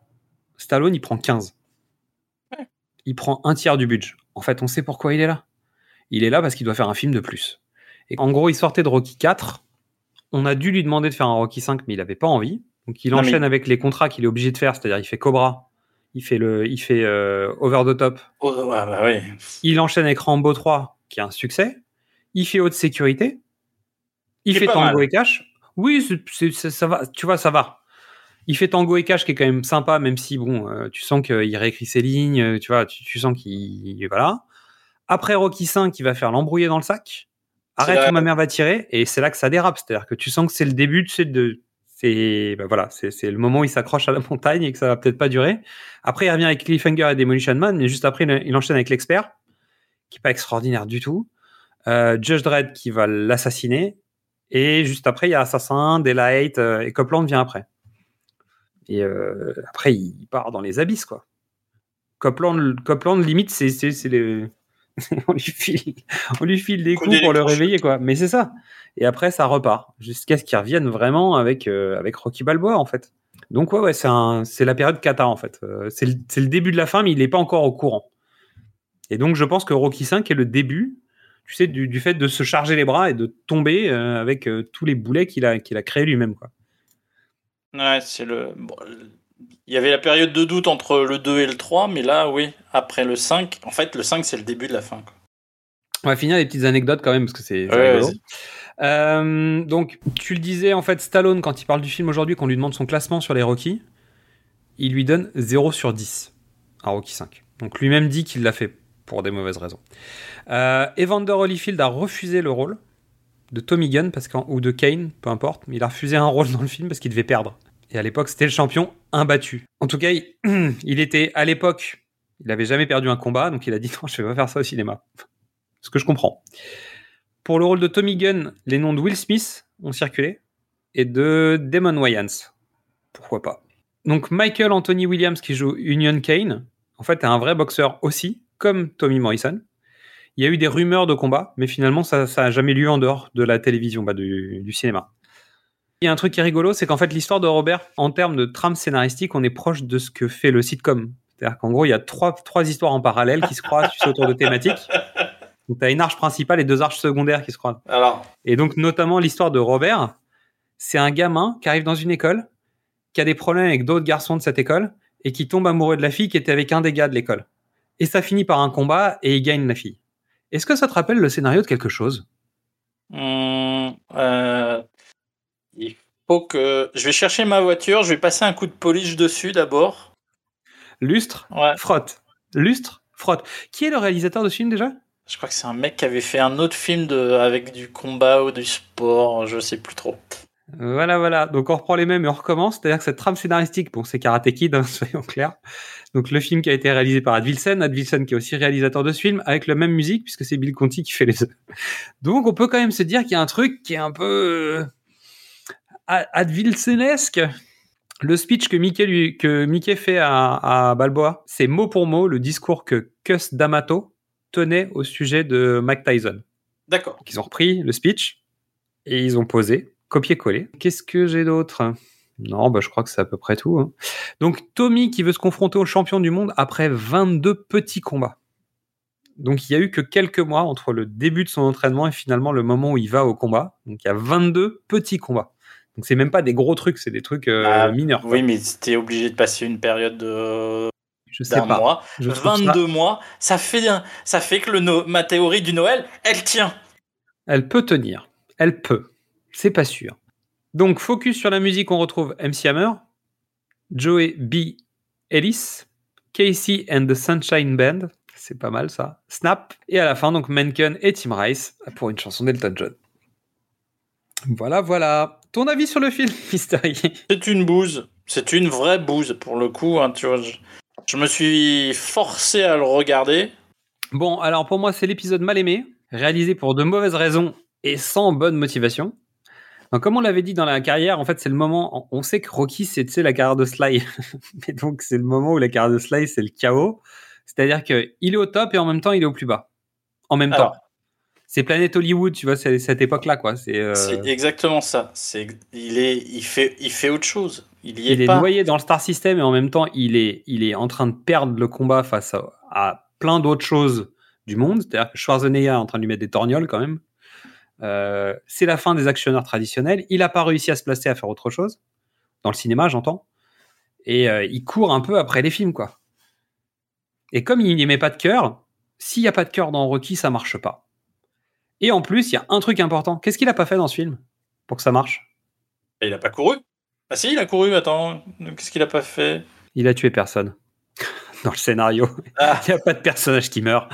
En fait, finalement, pour faire fonctionner un Rocky, bah faut, faut un sacrifice. C'est-à-dire que soit, soit t'égorges le poulet, soit, soit tu tues Polly, bah tu fais un truc quoi. Mais là, il a tué personne en début de film, bah ça marche pas. Il faut tuer un personnage principal dans le film pour intéresser les gens. Et c'est pour ça qu'il voulait tuer Rocky peut-être finalement. Peut-être. Est-ce que euh, je veux tuer Non mais, mais. finalement, est-ce qu'on est d'accord pour dire que pour Rocky, mourir peut attendre? Oh là là. Oh là là. Oh là là là là là là. Alors, donc film, euh, 2,3 de moyenne sur Allociné pour plus de quasiment 5500 critiques. C'est c'est peu. Il a 30% sur Rotten Tomatoes. Voilà. Donc les scènes marquantes, euh, Mystery? Mais il y en a pas. Il y en a pas. Mais si, il y en a évidemment, il y a toujours des, des scènes marquantes. Moi je dis le combat final quand même parce que c'est marquant. Ah. J'avais retenu que ça. Moi j'ai retiens la dispute entre Rocky et Adrian dans la rue quand même. Mais même ça. Qui est une copie, non mais qui est une copie d'un truc que tu as déjà vu dans les autres films. En fait, Stallone, il sait pas ce qu'il veut dire dans ce film. Mais il a rien à dire dans ce film. Il a rien à dire. C'est ça en fait. C'est Bah tu vois, si, comme il a quelque chose à dire. C'est comme un spectacle de Jamel Debbouze aujourd'hui où il y a que du succès. Donc t'as rien, t'as pas de, t'as pas d'anecdote, t'as que dalle. C'est compliqué d'avoir du matériel, ouais. Si, si, il y a un truc à dire dans ce film, et c'est mon dernier point, la scène marquante, c'est la fausse bonne idée de la banqueroute de Rocky. Parce qu'en gros, ce film, il parle pognon. Il parle de la banqueroute de Rocky et de l'argent facile de Tommy. Et en fait, c'est ça le film. Donc le film, 42 millions de dollars, presque 120 millions de dollars à travers le monde, 40 millions aux US. Donc ça veut dire que le film n'a pas marché. Échec. Il a fait un peu plus d'un million de- de- d'entrées en France. Il a beaucoup de nominations, mais c'est surtout au Razzie, ouais. Oui, voilà. Voilà. Bon, on arrête avec le massacre. Allez, Je pense que tout le monde a tiré sur l'ambulance, on va s'arrêter. allez, attaquons. Du coup, après toute cette période catastrophique, 1996, il a bouclé la vraie fin de la saga Rocky, Rocky Balboa, 1996. non, Et c'est- 90. 96. Ah, Balboa, oui. Non, c'est 2006. 1996, c'est ça la première date. Il a terminé le scénario en 96, Ah sauf oui, qu'il a mis 10 ans à trouver l'argent pour faire Balboa. C'est pas un problème d'argent. Chartoff et Winkler veulent pas Bah oui, sortir le film. C'est pas Ouais, une question d'argent. C'est juste que t'as des mecs qui ont les droits qui veulent pas. bah, c'est dommage. Ils viennent de se gaufrer. Bah, je veux dire, quelques années avant, ils se sont gaufrés avec le 5, Ah, ça a été oui. horrible, ça s'est mal passé, et donc, ils veulent pas. Et ils ont raison. En fait, Je crois, et je crois que même la MGM veut pas, quoi. personne veut. Et il met 10 ans à pouvoir sortir son film. C'est surtout que pendant 10 ans, il, il fait des bouses. Tu lui confies Rocky en sortant de Detox ou de Driven? Non, tu lui confies pas ça. Tu lui confies pas ça. En revanche, là, il a quelque chose à défendre. On va donc basculer sur Rocky Balboa parce qu'on y est. Le reboot de la fin, tu vois. C'est-à-dire que en fait, la saga Rocky, elle est parfaite pour nous. C'est-à-dire que pour précédemment sur vos écrans, il y a tout dedans, tu vois. Il y a les Ouais. remakes, les reboots, le sequel, le machin. En fait, ils sont tous là. Donc, c'est un nouveau. euh, c'est un requel. Un requel, tu prends les anciens et tu ajoutes des nouveaux. Là, il y a pas de... Enfin, il y a des nouveaux, mais tu changes pas de héros. Ça reste... euh, Ouais, donc tu, pour toi, le requel, c'est plutôt Creed alors? Le Théoriquement requel, c'est Creed, ouais. Ouais. Ok. Bon, là, on est, on est sur une fin, mais qui reprend quasiment toute la trame du premier film. C'est le premier et le cinquième en même temps. Bah, c'est le 5 corrigé, quoi. C'est le 5.2. La- les thématiques sont là. hein. Le qu'est-ce que je fais euh, quand maintenant que je suis plus un boxeur? Quel est mon rapport avec mon fils? Euh. Quel est le rapport avec ma femme aussi? Alors Qu'est-ce que, je laisse, qu'est-ce que je laisse à la postérité? Bah, Je veux dire, il y a pas mal de choses. À qui je transmets euh, C'est quoi, c'est quoi ce que j'emmène euh, tout, tout ça, en fait. C'est vrai que les thématiques fondamentales du 5, elles sont dans le, dans le Balboa. Ouais. Mais avec du cœur. bah, mais avec une sur- envie. Et puis il y a une partie autobiographique. C'est sûr. Il raconte euh, des choses de sa vie. Entre temps, il a perdu un enfant, il a vécu l'autisme de, de son Alors autre non non, enfant. non non non non non. Il a euh, Sage il est quand il lan- quand il lance Balboa, Sage il est toujours vivant. Ah oui, c'est vrai, tu as raison. Mais comme il veut pas qu'on fasse la confusion, il décide de, de caster quelqu'un d'autre. Comme ça, au moins les choses sont claires et nettes. C'est le fils Balboa et c'est pas le fils Stallone. C'est ça. Ce qui est plutôt pas bête. Mais, euh, mais Stallone, il est aussi dans, un, dans une autre période de sa vie. Il est avec sa, sa nouvelle femme, euh, qui est toujours sa femme aujourd'hui. Euh, Il a, Hmm. Je crois qu'il a là sa première fille. Il en a trois aujourd'hui, c'est ça? Aujourd'hui, il en a trois, ouais. Donc c'est un nouvel homme, c'est une nouvelle histoire. Quoi. Stallone a des choses à raconter de sa vie. Bah, De toute façon, c'est l'histoire de la cave. C'est-à-dire la, fameuse histoire de la cave, du truc, j'ai des trucs à vider dans ma cave. Voilà. Bah, typiquement, en fait, c'est- c'est lui qui a quelque chose à vider dans sa cave. Mais c'est ce que je disais tout à l'heure sur le 5, c'est de dire que, en fait, quand il a fait le 5, il avait, il avait pas de cœur, il avait rien, euh, il avait rien à vider, il avait rien à, à vendre, quoi. Il avait rien à, pour lequel se battre. Là, il a des choses à dire. Alors pendant dix ans, il a cherché à le monter, mais je pense que ces dix ans, ces dix années-là ont alimenté son scénario, parce que finalement, c'est un mec qui veut faire ce qu'il est, ce pourquoi il est fait, et on l'en empêche. Il y a une scène, il y a une scène qui parlera de ça. Mais bon, on va faire les choses dans l'ordre. Donc, je prends la main sur le premier souvenir sur le film parce que là, pour le coup, il va falloir que je marque un petit temps d'arrêt parce que pour la première fois dans les vieux films dont on parle tous les deux là, c'est la première fois dont on parle d'un film où on se connaissait déjà. Moi, je connaissais déjà Mystery à l'époque. Non, mais je- en fait, évidemment, on a fait SOS Fantôme, on a fait Mourir peut attendre, West Side Story, etc. Mais on a été voir les films depuis qu'on fait le podcast. Là, je parle d'un film sur lequel on a une histoire tous les deux parce qu'on se connaissait déjà à l'époque. Et quand le film est sorti. Mais à cette époque, on savait pas qu'on allait faire des, des, podcasts 15 ans plus tard, tu vois. On savait pas. Ah bah oui, ça. Voilà. Donc nous sommes en 2005. Donc à l'époque, nous nous connaissions pas depuis très longtemps, mais à cette époque-là, précisément, nous n'étions pas sur le même continent. Donc pendant quelques mois, moi j'ai travaillé à New York dans une société de production de films. Et euh, comme tous les membres de l'équipe, j'avais le droit d'aller piocher dans la bibliothèque des scripts euh, qu'on recevait en fait, et euh, pour pouvoir les lire à, titre perso ou sur demande pour faire des fiches de lecture, des choses comme ça. Et en fouillant, je suis tombé sur un sur un script et je m'arrête et je dis mais non mais c'est pas possible, j'ai dû j'ai c'est génial, tu vois. Je tombe sur un truc marqué Rocky Balboa. Je me dis putain c'est génial, ils ont le scénario du premier Rocky. tu vois? Et j'ouvre le truc et puis je commence à tourner les pages. Je dis mais attends mais il y a pas mais c'est quoi les noms des et en fait t'as les noms des personnages et tout et tu dis mais c'est qui ces gens tu vois? Et en fait tu te rends compte que c'est pas du tout moi je pensais que c'était un vieux scénar en fait c'est rien euh... et, et, en fait je me suis rendu compte à ce moment-là que j'avais dans la main le scénario du nouveau film Rocky qu'on avait reçu euh, à l'agence euh. évidemment bah, je me suis renseigné auprès de tout le monde et tout le monde me dit ouais, ouais c'est le nouveau euh, tu n'étais pas au courant Stallone il va sortir un nouveau Rocky j'étais là genre bah non donc il m'a fallu pas longtemps pour terminer la lecture du script. Hein. Donc j'ai vibré au moment où il y avait marqué la musique démarre parce que Bill Conti est dans ta tête déjà. Donc en fait je le lisais le scénario avec la musique de Conti, avec Survivor par certains moments, avec tu. En fait tu peux pas décorréler le training montage de la musique. Donc, de toute manière quand il y a marqué le montage commence, tu sais déjà à quoi tu penses, tu sais où est-ce que sont les marches, et tu vois tout en fait en lisant ce scénar. Et pourtant, tu es dans le métro, tu es dans la rue, tu es sur le quai, tu vois et il n'y a pas de problème. C'est-à-dire que tu, tout ça, c'est OK. Euh, j'ai rien raté du truc. J'ai vécu la lecture comme si j'étais en train de regarder le film. J'ai frissonné quand il fallait frissonner. J'ai été heureux, j'ai pleuré. Euh, la totale. Et donc, j'avais à peine fini qu'en fait, euh, bah, j'ai contacté les copains en disant Hé hey, les mecs Je pense que Mystery, t'as dû recevoir un mail, tu vois euh, Non, j'ai reçu un texto, je crois. Tu crois? Je, je me souviens d'avoir envoyé un mail en disant Les gars, en bonus, à l'intérieur de ce mail, un PDF avec le scénario du prochain Rocky. Euh, bon, j'avoue, c'est mal, on fait pas ça. Euh, mais bon, je l'ai fait quand même. Donc, bien sûr, quand le film est sorti, j'ai été le voir au cinéma à la sortie, et c'est le premier Rocky que j'ai vu sur grand écran.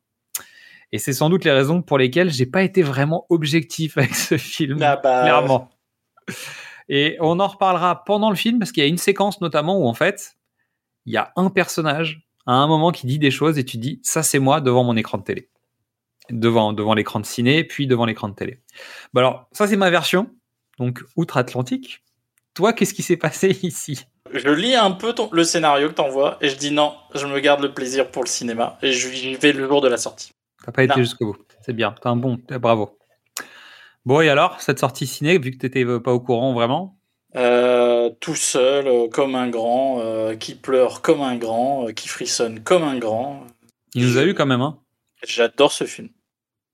Je pense que c'est une, c'est une des meilleures conclusions euh, cinématographiques. C'est un, c'est une des fins de saga les moins ratées. C'est sûr. Et pourtant, il y a du défi. Hein. Parce que pour rater, il y avait de la marge. T'as tellement de ratés mais que. vraiment, si tu, dois, si tu dois finir la saga, tu la finis comme ça. Non, mais c'est un. Fiche technique du film. Rocky Balboa, date de sortie 2006, réalisateur scénariste Sylvester Stallone, durée 102 minutes, avec un director's cut de 139 minutes, que j'ai pas vu. Non plus. Euh, donc avec Sylvester Stallone, Burt Young, Tony Burton qui revient comme par magie en fait, euh, qu'apparaît dans le film il est pas préparé, il tombe du ciel. Alors peut-être que dans la version longue, on le voit mieux. Euh, Antonio Tarver qui joue donc Mason Deline Dixon, Geraldine Hughes qui joue Marie, Milo Ventimiglia, ça va, je l'ai passé. Ventimiglia. Oui, ah, mais okay. pas mal, pas mal. Milo, c'est Milo. C'est Milo, ok. Donc Robert Junior, musique signée Bill Conti, évidemment. Après, je pense qu'il a réorchestré, mais on est quand même sur les standards. Euh standard. Un peu de Sinatra, un peu de rap bien East Coast, West Coast, euh, qui, fait, qui fait du boom boom, tu vois. C'est normal, c'est dans l'air du temps. Euh, Est-ce que tu tentes le pitch? À la faveur des nouvelles technologies de simulation, euh, la bête intérieure euh, qui, qui gratouille euh, Rocky commence à se réveiller un peu et il veut aller voir au bout des choses. C'est pas. Non, c'est nul. C'est nul. Vas-y, Alors, je tente le mien parce que j'en ai un sage et puis j'en ai un autre qui vient de me venir à cause de tes bêtises de petites bêtes qui grattent. Donc 50 ans après, en reprenant la saga comme elle a commencé, la révolution sera-t-elle complète? Ça, c'est une belle tagline. Voilà. Euh, et pour la petite bête qui gratte, en fait, en gros, euh, Rocky Balboa a mangé après minuit et ça va faire du bruit. Et voilà. Non, mais il... Rocky va voir ce qui reste au fond de la caisse. Il va payer l'orchestre, quoi. C'est le moment. Donc Rocky Balboa, le légendaire boxeur, a depuis longtemps quitté le ring. De ses succès, il ne reste plus que des histoires qu'il raconte aux clients de son restaurant. La mort de son épouse lui pèse chaque jour et son fils ne vient jamais le voir.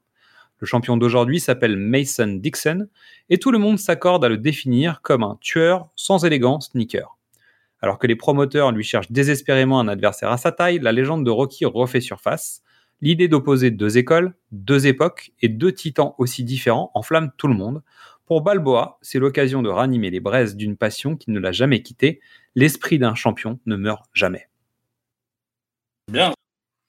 C'est un très long résumé, ça dit rien bien. et ça dit tout. Bon. Ne cherchez plus à avoir la vitesse. Plus la peine de penser jouer sur l'agilité, non? Va falloir taper, taper fort, très fort, en écoutant la bande-annonce de Rocky Balboa. Qui était le plus grand? Qui était le meilleur de tous les temps? Si deux athlètes d'époques différentes pouvaient combattre l'un contre l'autre, qui l'emporterait? À ma gauche, le champion en titre, Mason Line Dixon. Face à lui, l'ancien double champion du monde poids lourd, Rocky Balboa. Verdict de l'ordinateur, Rocky Balboa, vainqueur.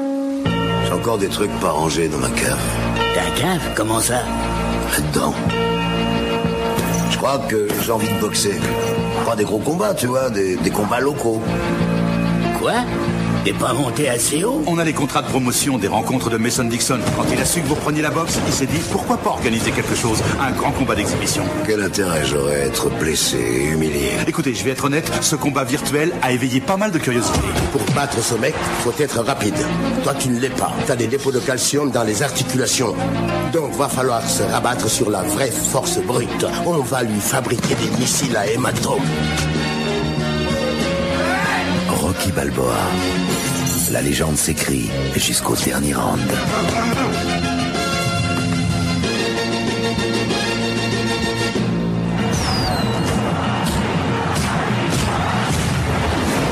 Rocky Balboa. Allez, on est parti. Petit résumé rapide de, de ce film. Donc, générique.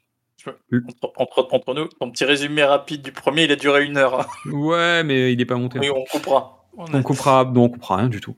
Euh, on enlèvera des, sa- des sarcasmes.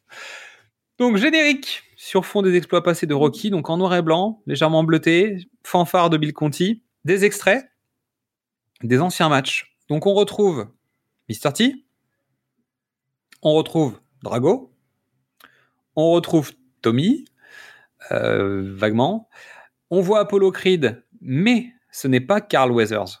Parce que Carl Weathers a dit Je ne donnerai pas mes droits parce qu'en fait, tu veux pas me filer un rôle dans ce film. Alors, je sais pas ce qu'il voulait avoir comme rôle, hein, mais il voulait un rôle. Stallone lui a dit No way. Donc, résultat, il a dit Bah, t'auras pas mes images. À la base, avait été évoqué potentiellement que Mr. T revienne comme commentateur de match. Il avait été évoqué une situation où, en fait, euh, Drago était en Russie, allongé dans un lit à l'hosto, séropositif en fin de vie, et qui regardait le match à la télévision en faisant une réflexion qui était du type If he dies, he dies. tu vois, devant le match de, de machin, tu dis pas bien. Non, non. Tu comprends pourquoi Tommy est venu taper à la porte?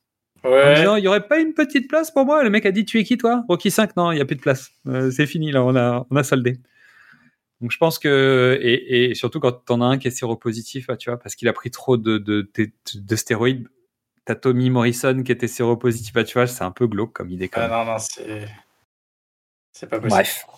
Donc, on reprend sur un match de boxe dans les mêmes temps que le générique, mais ça se passe aujourd'hui. C'est Mason Dixon qui gagne un match, a priori sans risque. Les commentateurs expliquent la huée de la foule, qui sont lassés de, de voir les matchs sans enjeu, avec un niveau à la baisse.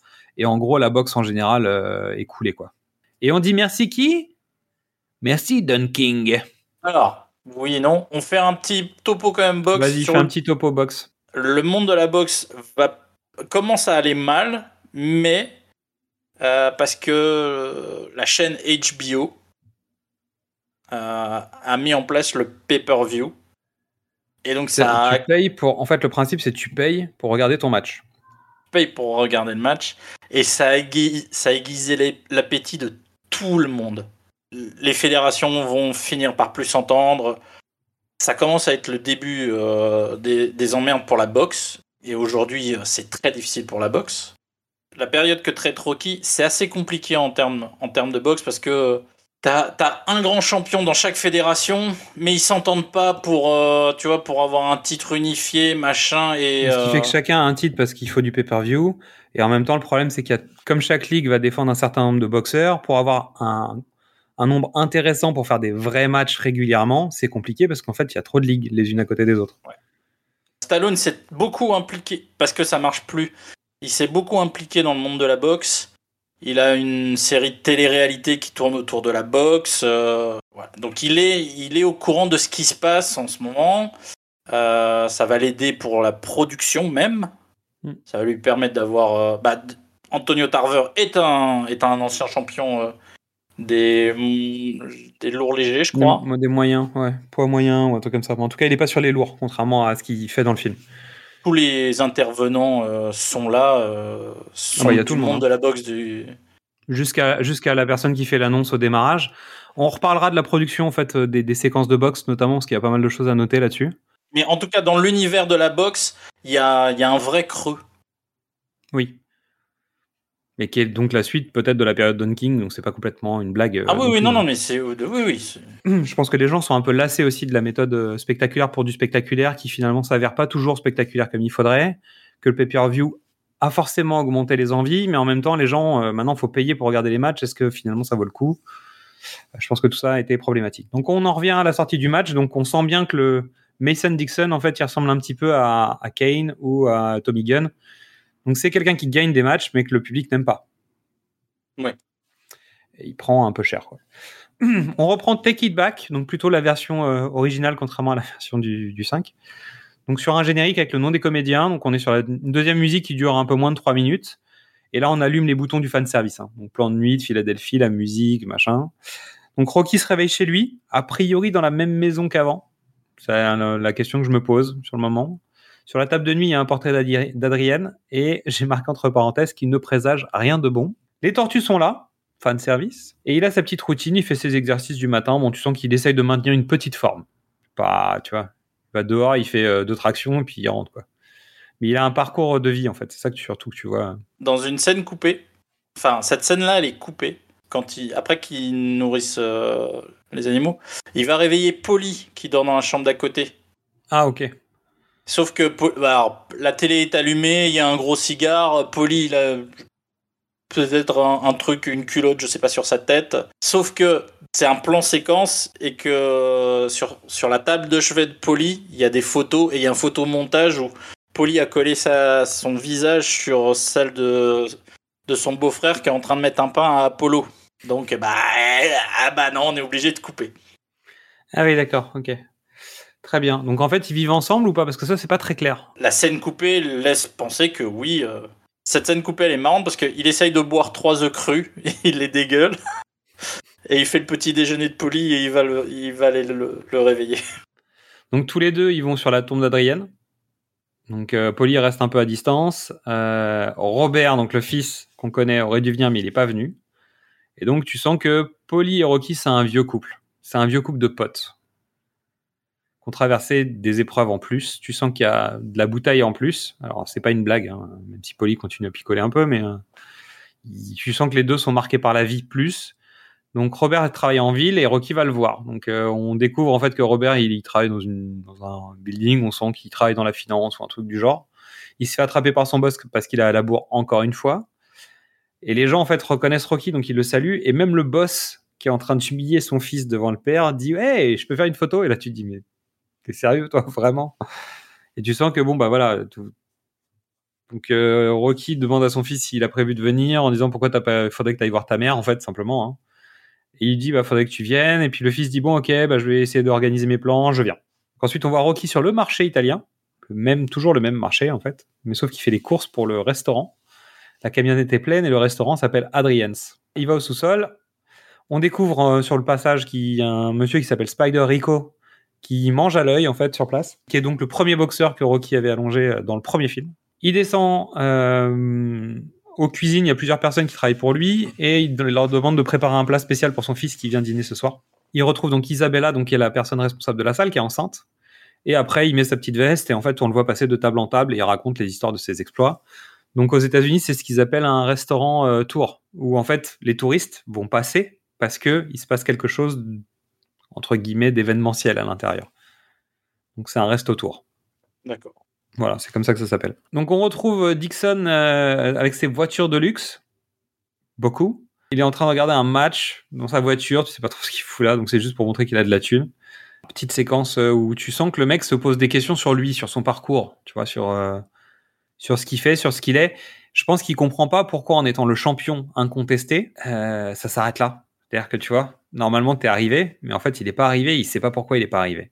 Contrairement à Lundgren ou Mr. T, lui, il a, une, il a une, un arc narratif très léger. Hein. C'est Ouais. de l'aquarelle, hein. c'est pas. Mais euh, Ouais, ça reste un petit con prétentieux quand même hein, à la fin. Moins à la fin, mais jusqu'à jusqu'avant le match, ça reste un petit con prétentieux. pas de la grande gueule. Tu t'es Ouais. pas champion du monde si tu t'as pas un peu d'ego. C'est clair.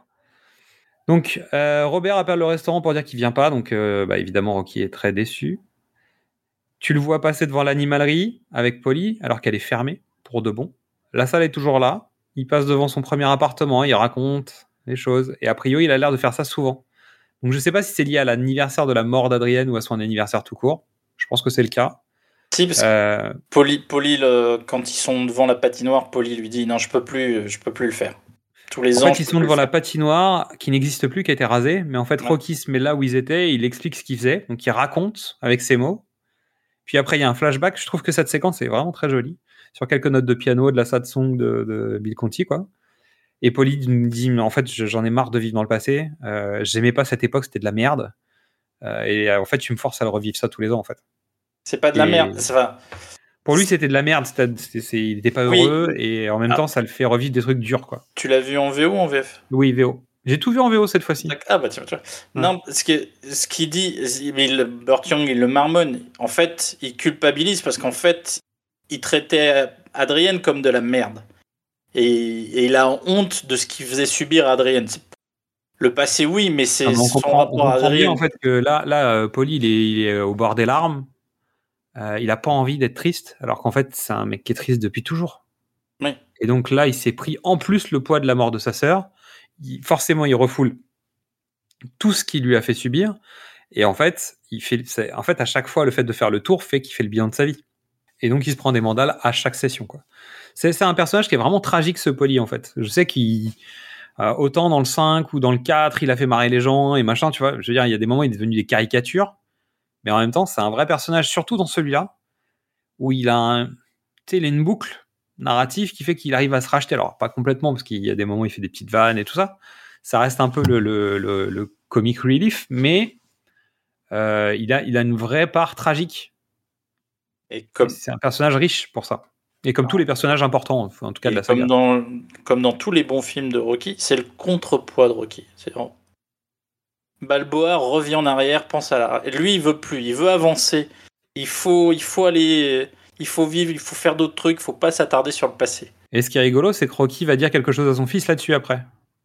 On, y revient parce que j'ai noté la phrase, euh, en tout cas la phrase traduite, je l'ai, notée. Euh, donc rendez-vous au Lucky Seven. Donc le bar n'a pas changé. Il y a une jeune femme au bar. Euh, elle propose un verre à Rocky. Elle parle d'Adrienne. C'est le moment que j'ai trouvé un peu étrange. En disant qu'elle avait une réputation d'être une femme bien. Alors après c'est une nana du coin a priori, donc euh, pourquoi Ah, pas. ouais. Il y avait l'animalerie, machin, etc. Donc bon, pourquoi pas. Mais c'est vrai que ça, ça tombe un peu comme un cheveu sur la soupe ce moment. Et ensuite, euh, Rocky dit mais euh, on se connaît. Elle dit ouais ouais on se connaît. Et en fait, c'est la petite Marie du premier Rocky qui l'avait ramenée chez elle. Donc on en a parlé dans le premier épisode. Donc je vais pas en reparler. Et elle a plus ou moins suivi les, les conseils de Rocky, plus ou moins. Alors, euh, en dehors du cadre même de ce que Rocky lui avait dit, hein, simplement, elle a, elle a fait des choix. Pendant ce temps-là, t'as as, un groupe de, de prostituées avec une sorte de Mac, un peu tox là sur les bords. Donc il y a une embrouille. Il propose de ramener Marie chez elle après le travail. Et le Max sort avec ses prostituées, il commence à insulter euh, tout le monde, dont Marie. Et en fait, Rocky monte dans la voiture, va pour détourner le regard. Et en fait, il ressort de la bagnole, il plaque le mec en disant euh, Tu parles bien et tu t'excuses. En fait, tu sens qu'il a des manières à l'ancienne quand même, un peu. Il lui faut du respect, mais il a des méthodes à l'ancienne. Et qu'il n'hésite pas à y aller, en fait, toujours. Il a un doute à un moment, hein, tu te demandes s'il va y aller. Donc il la dépose chez elle. Et là, on retrouve Dixon qui va dans son ancien club de boxe. Il a toujours les clés. Donc c'est comme s'il allait chez Mickey. Et donc il tombe sur son ancien entraîneur avec qui il va discuter. Dans une scène après, bah, c'est du montage alternatif. Donc Marie, elle vit dans un 3A, euh, évidemment. Euh, Rocky lui raconte un peu l'histoire du coin en lui disant, bah tu vois, là il y avait ça, et puis à l'époque il y avait ça, je sais pas quoi.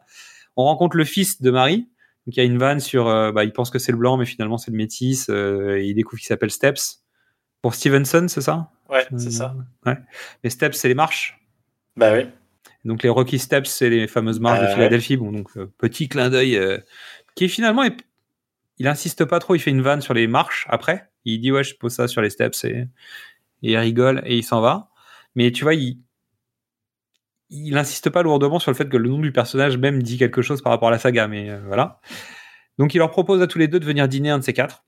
Et pendant ce temps-là, en fait, tu découvres Dixon qui parle avec son entraîneur, qui est donc l'équivalent de Mickey, mais qui est l'équivalent de Mickey qui, ou de, de Stallone qui s'est fait planter euh, par Tommy Gunn, tu vois, qui est parti euh, ailleurs, parce qu'en Ah. fait, c'est plus son entraîneur. Et donc, le mec lui, lui donne les conseils, lui réexplique comment il était quand il était jeune, quand il avait l'œil du tigre, tu vois. Et tu revis un peu le, le parcours de Stallone, tu vois, avec ce personnage de. Dixon. Donc, c'est aussi une. Mais c'est un renouvellement, c'est-à-dire que les, les mêmes choses arrivent aux personnes, euh, tu vois. D'après. Rien de neuf sous le soleil. Et le, le champion, donc euh, le super champion, euh, dit à son vieil entraîneur Est-ce que je peux faire quelque chose pour toi? Et son vieil entraîneur lui dit Bah, file-moi de la thune, tu vois. File-moi ta thune. Et le mec rigole en disant Non, mais bon, soyons sérieux, quoi. L'entraîneur lui dit un truc très important.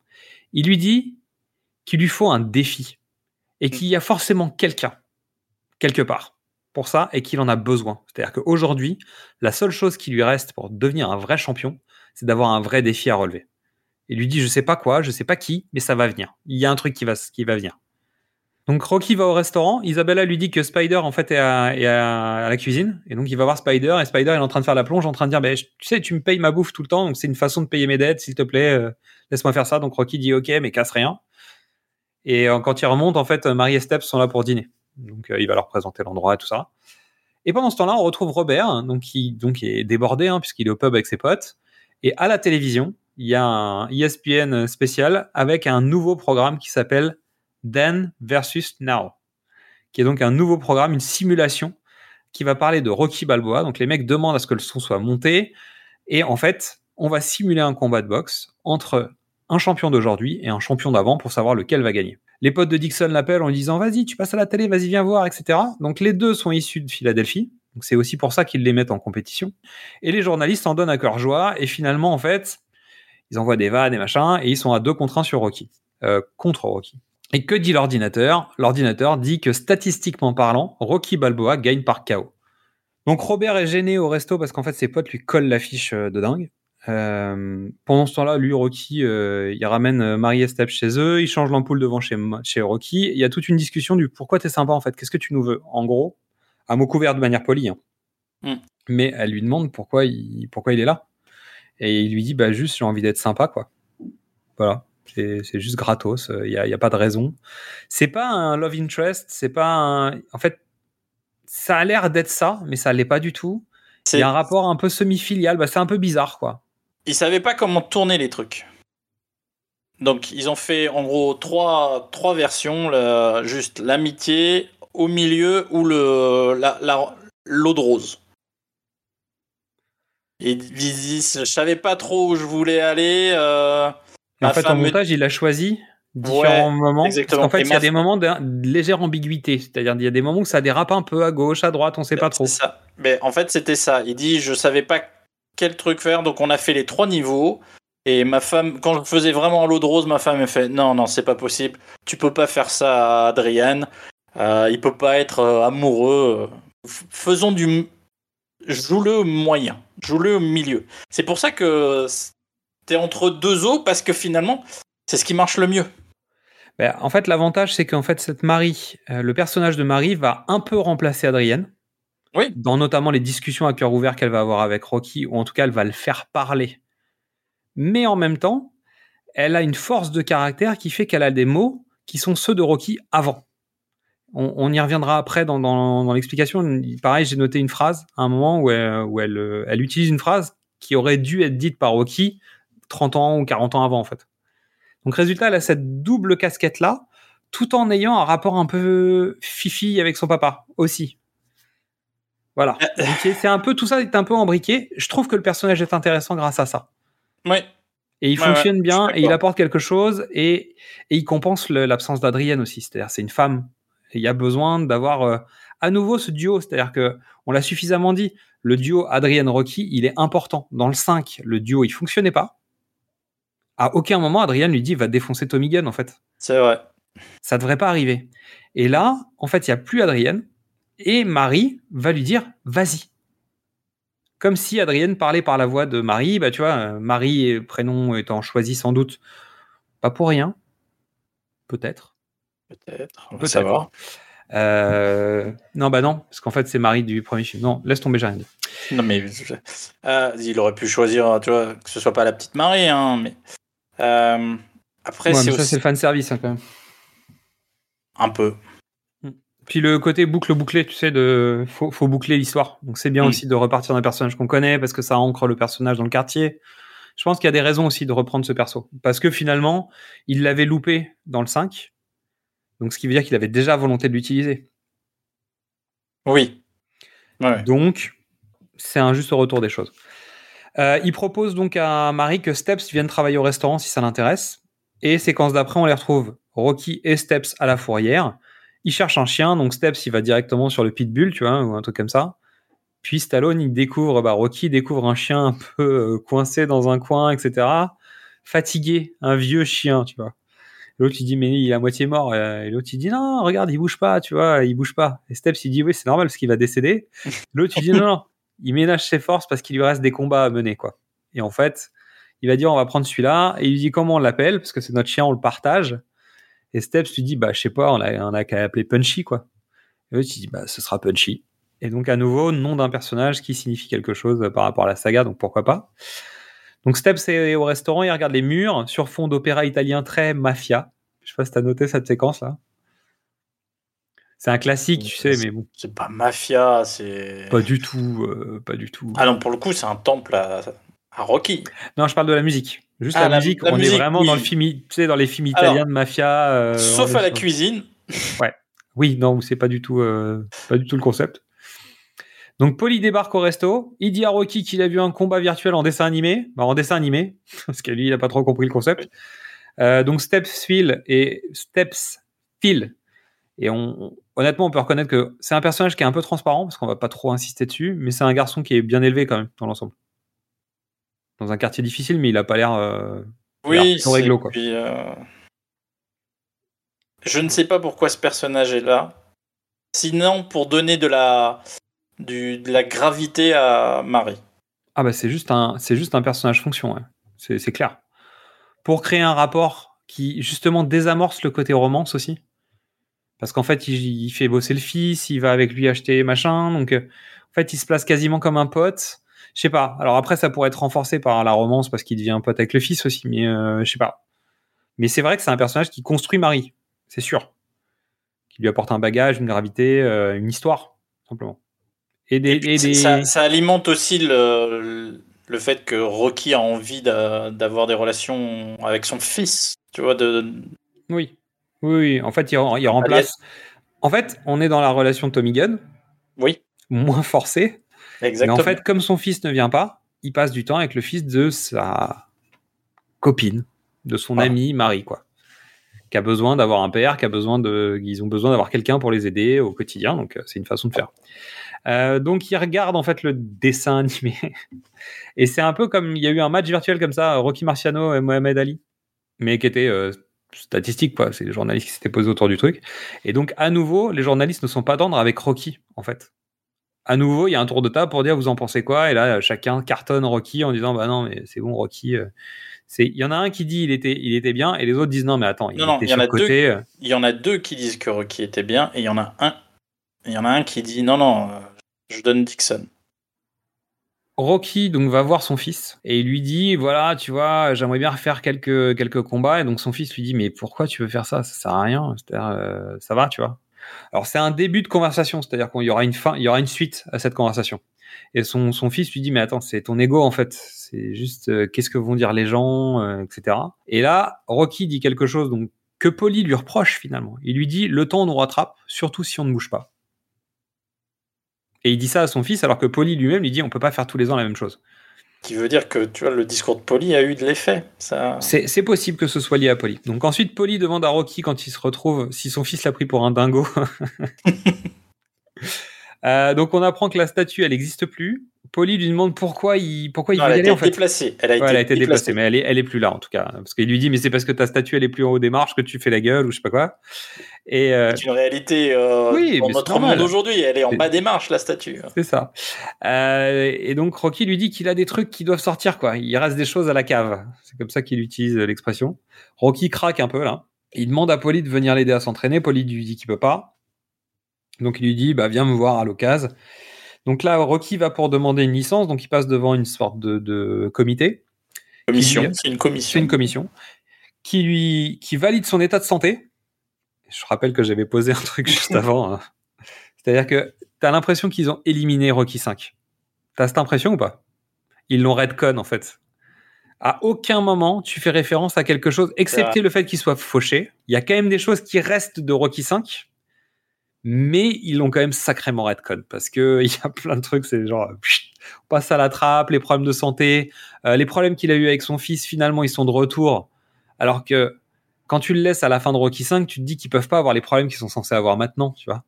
Mais il a... Après- Si, si, si, si. C'est juste que toi, tu l'as pas encore vécu. Ça s'appelle l'adolescence, vraiment. Puis l'âge adulte, tu vois. Donc, euh, non, non, il y a plein de problèmes. qui Non, vont, mais tu, euh, tu vois ce que je veux dire? Tu sens quand même qu'il y a un petit redcon au passage, c'est-à-dire on oui. garde, mais on garde pas tout parce que ça va, quoi.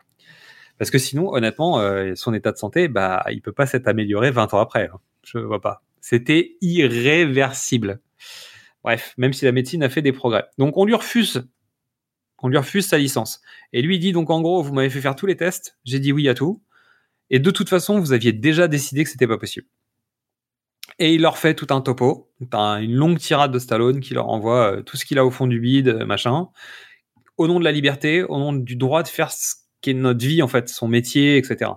Et donc, en gros, Stallone explique pourquoi il faut le laisser faire Rocky 6, bah, Rocky Balboa, à ses producteurs. Et c'est là où tu vois la différence entre le 5 et Balboa, c'est que Il a des trucs il a à dire. Il, reste des des trucs à la cave. Et puis, il parle vraiment.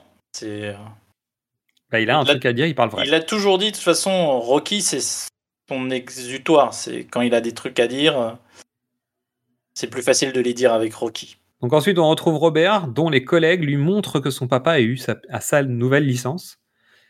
Donc l'organisateur de Dixon et son manager le poussent à aller se battre contre Rocky. Cette scène est marrante aussi, parce qu'elle montre le, le star system de la boxe. Qu'en gros, le mec est en train de s'entraîner avec son sparring, et pendant ce temps-là, il y a d'autres gars qui sont là, genre, ouais, il faut que tu fasses ça, et puis il faut que tu fasses ça. Et en fait, tu te rends compte que Dixon, il donne pas son avis sur pas grand-chose, en fait. Ouais, il a son entourage et c'est un peu coincé, quoi. Ce qui est logique, hein, euh, c'est normal, mais bon. Et que en gros, pour faire des millions, il va falloir qu'il se rachète son image, euh, que peut-être le fait d'aller voir Rocky, c'est pas une mauvaise idée, alors que le mec euh, il dit bah non, euh, voilà, je veux, je un boxeur quoi. Et L'autre il dit ah mais on va trouver des solutions, etc. Donc Rocky va voir Marie, il lui propose le job d'Isabella qui est donc qui était enceinte au début et donc il va partir en congé maternité. Elle refuse, étonnamment. C'est assez marrant cette séquence, c'est-à-dire qu'elle l'envoie chier. Mais non, c'est normal. Adrienne, elle l'envoie chier au début. Oui, mais c'est elle l'envoie chier là et tu sais pas trop pourquoi en fait la parce justification qu'elle est pas nette. parce qu'elle Ouais. comprend pas. Non, mais, c'est très bien. En fait, elle comprend pas. Pourquoi elle vient, le ch- pourquoi elle- il vient la chercher? Pourquoi elle Et il reprend ses méthodes de drague d'Adrien, tu sais, parce qu'il lui fait une vieille vanne pourrave. Mais oui. Mais dit, je vais toi-même, m'allonger, je vais m'allonger par terre et je vais attendre que le bus me passe dessus, tu vois. Et elle lui dit, il y a pas de bus qui est passé Oui. depuis 30 ans ici ou un truc comme ça. Mais euh, oui, je comprends, mais c'est vrai que c'est c'est étrange en fait. Mais, Mais ça marche, ça, ça fonctionne quand même, tu vois. c'est c'est- parce qu'il a besoin de, il a besoin de contact, il a besoin d'avoir une histoire. C'est un homme seul qui a été entouré pendant 30 ans. Et d'un coup, il reste une que histoire de, de- une histoire de, avec une femme pendant 40 ans. Et pas une histoire, l'histoire. L'histoire. Voilà. C'était sa vie, quoi. Donc oui, je comprends, je comprends. Donc pendant ce temps, Polly, lui, se fait virer. Donc tout ça à distance. On reprend un peu, tu sais, la- le plan où euh, Stallone va chercher Mickey dehors, tu vois, au loin. C'est-à-dire qu'en fait, Polly, quand il se fait virer, tu, vois rien. En fait, tu vois des mecs qui lui filent une lettre qui se barre sans s'arrêter, et tu vois Polly qui s'effondre. Il arrive détruit au restaurant avec un morceau de barbac, un œil au beurre noir. Il fait toute une sorte. En fait, Marie, euh, c'est la première fois qu'elle le rencontre, donc elle sait pas trop le gérer. Rocky vient le voir, ils se parlent. Et, en fait, euh, Polly, il explose, quoi. Parce que Rocky lui dit, mais tu dois. être- En fait, t'es- si t'es à la retraite, t'es censé avoir une montre. Et l'autre, il dit, non, c'est bon, les montres, j'en ai, euh, j'en ai une. Et donc, tu te rappelles de la fameuse histoire de la montre de Rocky 2, puis de Rocky 3, puisqu'on en a déjà parlé dans Rocky 3 aussi. Euh, et à nouveau, en fait, là, t'as un Polly qui est un mec, euh, qui est un mec bien, en fait. Sous ses couches de bêtises, de rage, de tristesse, c'est un mec bien. Euh, et le même soir, alors étonnamment, dans le film d'avant, moi, ça m'emmerdait de voir, tu sais, J.W. Duke qui débarquait, tu sais, minute 2, tu vois. Là, en fait, Polly sort à peine de la séquence, il se voit dehors, il se parle dehors, et Rocky lui envoie, bah, Polly envoie un truc à, à Rocky en lui disant, bah, t'inquiète, tu vas y arriver parce que tu sais quoi, t'es un mec bien et t'es doué, je sais pas quoi. Donc, je sais plus comment il termine la conversation, mais en gros, Polly finit par dire un truc sympa à, à Rocky, et il s'en va. Et donc, Rocky rentre dans le resto, et en fait, il y a les managers de Dixon qui sont là, tu vois. Mais étonnamment, ça fait moins cheveux sur la soupe que euh, Duke, qui débarque en plein milieu de la conversation. Peut-être ça, en fait, c'est parce qu'il vient. tu vois. Donc Rocky, il est appelé à une table, il se retrouve face à deux mecs, donc il commence à leur dire bah vous voulez que je vous raconte quoi comme histoire, comme il fait d'habitude pour le resto tour? Et là les mecs disent non non, en fait on, est les managers et, euh, et l'entraîneur de Dixon et on voudrait vous proposer une exhibition. Donc Rocky refuse, il veut faire des combats mais des trucs à son niveau, il va pas aller se battre contre le champion du monde. Et les mecs lui vendent un entraînement en public pour les bonnes œuvres. Et en fait ça ça tilt chez Rocky, il se dit ok bah d'accord. Donc il va en parler avec Marie. euh, et en fait, quand il se barre de la table, l'entourage de Dixon dit honnêtement, euh, à l'époque, Rocky l'aurait démonté. C'est-à-dire que même eux, ils sont d'accord avec la machine de dire que euh, Balboa, il aurait défoncé Dixon. Et ça, c'est grave. Donc Rocky, il a des doutes, il se retrouve dans la bagnole, il ramène Marie chez elle. Et là, Marie lui dit, ouais, mais en fait, c'est ce que tu veux faire. C'est-à-dire que ça coûte quoi, en fait, d'aller essayer le truc C'est-à-dire que tu, tu... Et en fait, c'est là où elle utilise le feu sacré de Rocky. Et elle parle pas vraiment comme Adrienne, un peu, parce qu'elle est un peu inquiète pour lui, et en même temps, elle parle comme Rocky parlait 30 ans avant. Et elle lui dit à un moment, un boxeur, ça boxe. Et en fait, ça, c'est typiquement une des phrases que lui a utilisées pour convertir Adrienne quand elle voulait pas qu'il aille faire quelque chose. Dans le 2, dans- surtout dans le 2. Dans le 2, dans le 2, n'y va pas. Dans le 3, quand elle dit non, non, mais tu vas pas faire ça, il dit, mais en fait, je sais faire Non, que ça, donc je vais aller faire ça parce que je suis un combattant et que je sais combattre. Et donc, en fait, elle réutilise des mots que lui avait eus dans un contexte un peu différent où finalement il a des doutes comme il avait des doutes dans le premier film, comme il a des doutes dans le troisième film. Et elle le déclenche à nouveau. Et on se retrouve dans la même mécanique d'écriture où en fait les personnages secondaires, donc son fils, Marie, Polly et l'entourage de Dixon sont là pour être autour de Sylvester Stallone et de Rocky pour construire le personnage dans cette aventure-là, comme c'était le cas dans les autres films qu'on avait analysés avant. Conférence de presse, Duke est à la table. Yeah Voilà. Et il lance que même un puncher de plus de 50 ans aura toujours du punch. Alors après, ça suffit pas. ça suffit Alors. pas toujours. Et Dixon le prend lui comme un jeu, mais il finit par se vexer quand même. hein. T'as vu les images du retour de Mike Tyson? Non. Il y a quelques années, Tyson a décidé de reprendre. Il a fait un petit match, machin, etc. Avant de voir ça, c'était le seul point faible de, de, de Ro- Rocky Balboa pour moi du film. Ah, comme non, ça passe pas. Et quand j'ai vu euh, en, vrai euh, Tyson qui a perdu, hein, mais qui a toujours le punch. Mais vraiment, je l'ai vu mettre des pains et j'ai fait ah ouais non mais en fait oui. Même en t'arrêtant 20 ans, euh, jamais je veux t'avoir en face de moi. C'est clair. C'est clair. Donc euh, voilà, rétrospectivement, j'ai dit ah oui bah en fait je crois plus à, Rambo- à Rocky. Donc, sortie de la conférence de presse, Dixon se lève, euh, il, il propose une raclée à Rocky, etc. Bon, bref. Donc, Robert fonce au resto, il demande à parler à son père dehors.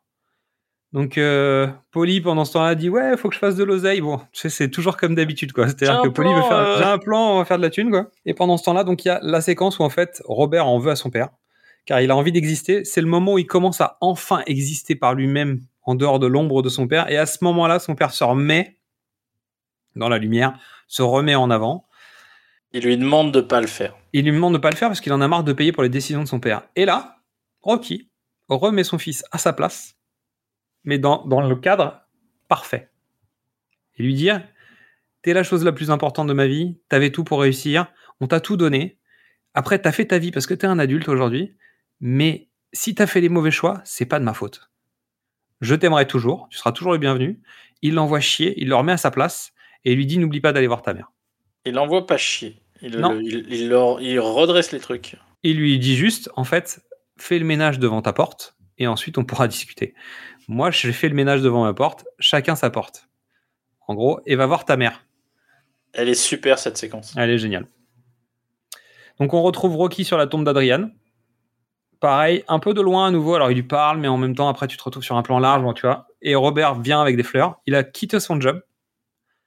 Et il demande à son père s'il peut faire partie de la team. Parce que ça, c'était leur euh, mantra aussi dans le film d'avant. sais, le, le home team, c'est ça? Oui. Et, euh, et voilà. Donc Duke explique à Rocky. Donc là, c'est parti. Duke explique à Rocky qu'il a plus l'agilité. Non, mais ça, c'est génial. Tu sais, c'est l'entraînement militaire, c'est plus le training montage. Tu sais, t'es dans, t'es dans les commandos qui partent au combat, tu sais, dans Aliens. T'es euh, dans Predator, bah, t'es dans un truc où, en fait, le mec est en train de dire, OK, t'es le meilleur, et t'es le plus fort, et je sais pas quoi. Tu sais, t'es, t'es vraiment dans Full Metal Jacket. Et là, Duke, il explique à Rocky que il y a plus d'agilité, il y a plus de vitesse, il y a plus rien, il a de l'arthrite, il a, il a des problèmes de genoux, il a, des- il a mal au dos et machin.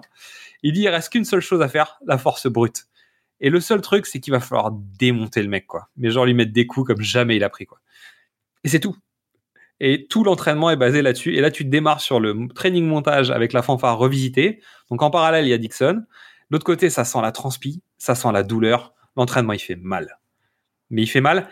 Et pour la petite anecdote, il fait vraiment mal. Pourquoi? Parce qu'en fait, le, on, on parlera du budget de la production euh, plus concrète après. Mais en gros, ils ont eu une journée, le, la salle d'entraînement. Ils une ont- seule ils ont- journée. ils ont tourné- tout tourné le même jour. Donc toutes les séquences où il soulève les poids, c'est le même jour. 17 heures de tournage. Il a fini, le lendemain, il pouvait plus se lever. Et pourtant, honnêtement, on peut, on peut dire plein de choses. Stallone, il a une putain de forme physique dans le film quand même. Pour son âge, il est quand même encore en super forme. Naturel. Parce qu'après, il aura une autre forme dans les Expandables, mais celle-là, celle-là, elle vient pas avec des compléments minéraux. Tu, tu veux dire qu'il s'est fait lifter les tétons? Ah, ça se voit, ça se voit avec les années. elle, elle est bien, celle-là. Allez, on termine sur les marches, sous la neige, avec Punchy dans les bras. Et ça, c'est La vraie chouette. neige. De la vraie neige. De la vraie neige. C'est juste le miracle. On a un, cal- on a, on a un jour de tournage sur les, sur les marches du musée. Et boum, il neige. Wow. Trop bien. hein.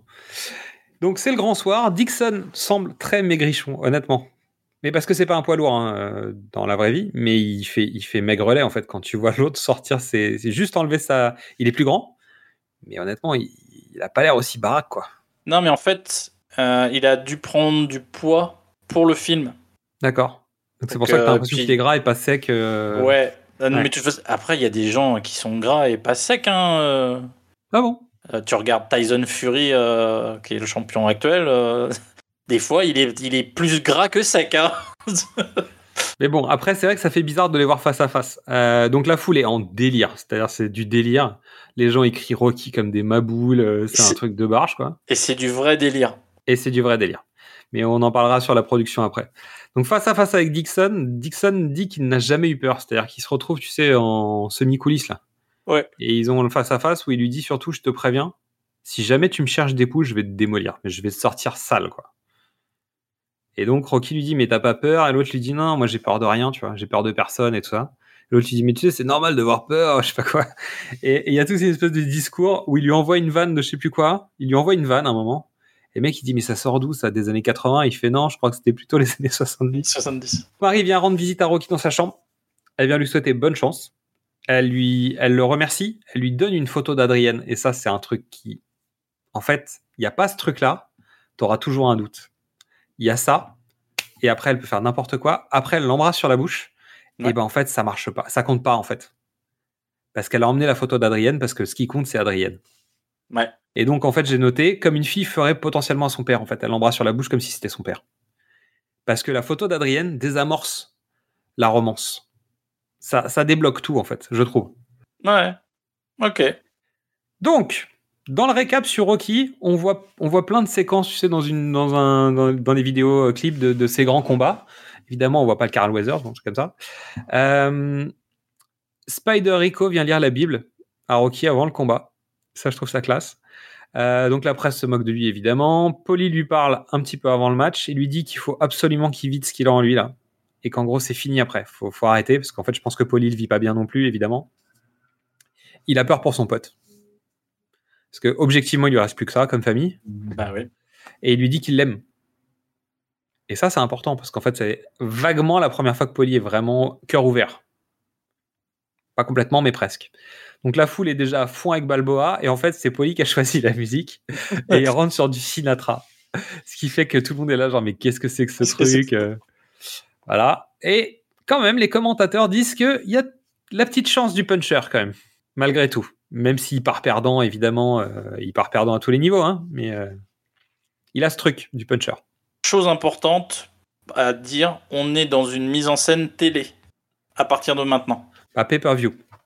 Non mais En fait, on est dire, avec des caméras multiples, comme si c'était filmé par la télévision quand tu payes le spectacle à la télé. Donc c'est du Voilà. HBO. On est en train de regarder une émission HBO euh, sous, sous le même, dans, dans le même environnement, avec, les avec mêmes caméras. euh, Tout pareil. Alors d'ailleurs, le, le film était est tourné en 35 et là on passe en HD, en caméra vidéo. Et ça se voit. Et ça se voit. Les années, les années n'arrangent pas le principe. Non mais tu vois. Mais euh, il y, a- il y a un dispositif cinématographique qui fait qu'on change tout. Là, on est dans une retransmission. Donc avec le côté réaliste. Et notamment réaliste même jusqu'au au bruitage. Mais d'abord, en fait, Dixon arrive sur du hip-hop bien énervé, la, la foule le hue comme d'habitude. Mac Tyson vient se payer les deux, en fait. Il parle du nabo qui fait sa petite sortie, quoi. Et on a une, un démarrage de combat avec le fameux Let's get ready to rumble, qui est donc le, le truc mythique, tu vois, de la boxe euh, qui est fait par la voix. Euh, la foule est à fond. Et au Lucky Seven, même le max se la raconte. Quoi. Dixon, 33 victoires, 30 par KO, jamais de défaite. Et en fait, potentiellement, c'est là le problème de Dixon. C'est qu'il a jamais été en difficulté il a jamais perdu. Donc Dixon commence à mettre des petits coups à Rocky et honnêtement, le match, il fait mal. hein. C'est-à-dire que le match, euh, Ah bah, c'est douloureux. Rocky, il manque de vitesse. euh, il n'arrive pas à placer de coups. Dixon, il va très vite. Et euh, Rocky, il prend, il prend cher. Et il glisse et il tombe. Et, euh, et dès le deuxième round, en fait, il chute, il se relève, il retombe au tapis, il se relève encore. Et il repart. hein. Il, continue, il continue à aller taper sur Dixon. Et à un Et moment, dans le deuxième round, et il est pas content. Et après, pendant le deuxième round, il y a un moment, Dixon lui met un coup dans les côtes ou dans le coude ou un truc comme ça. Et en fait, tu sens qu'il s'est cassé quelque chose dans la main. Et Stallone, bah, Rocky arrive et Rocky arrive à mettre le champion au tapis une première fois. Et ça, on sait ce que ça a fait à Apollo Creed. C'est pas bon pour le mental. T'imagines un papy qui te met à l'amende, quoi. Alors il s'est pété la main, mais comme il l'a mis au tapis, au moment de l'arrêt, Dixon décide de continuer le combat parce qu'en fait il dit c'est pas possible, le mec m'a mis au tapis. Ça ne serait pas arrivé, il aurait peut-être arrêté le match. Tu vois ce que je veux dire? Là, il se fait mettre au tapis, c'est pas normal. Donc résultat, il dit je vais y aller parce que c'est pas normal que papy me mette au sol. Donc la main de Dixon sera bientôt insensible et il pourra frapper à nouveau. Mais ce qui veut dire que pendant un certain nombre de rounds, Rocky a un créneau à prendre. Et donc le manager vient le voir pour lui mettre la pression en lui disant tu peux pas perdre ce match sinon on va perdre beaucoup d'argent. Donc tu te démerdes en fait. Donc Rocky, et ça c'est Rocky 4, hein. c'est comme l'entraîneur de Drago qui vient et qui lui dit il faut que tu gagnes, d'accord? Pareil. Rocky a sa chance maintenant, donc les rounds défilent, donc ça c'est habituel. Rocky engage, Dixon revient, Rocky vide la cave.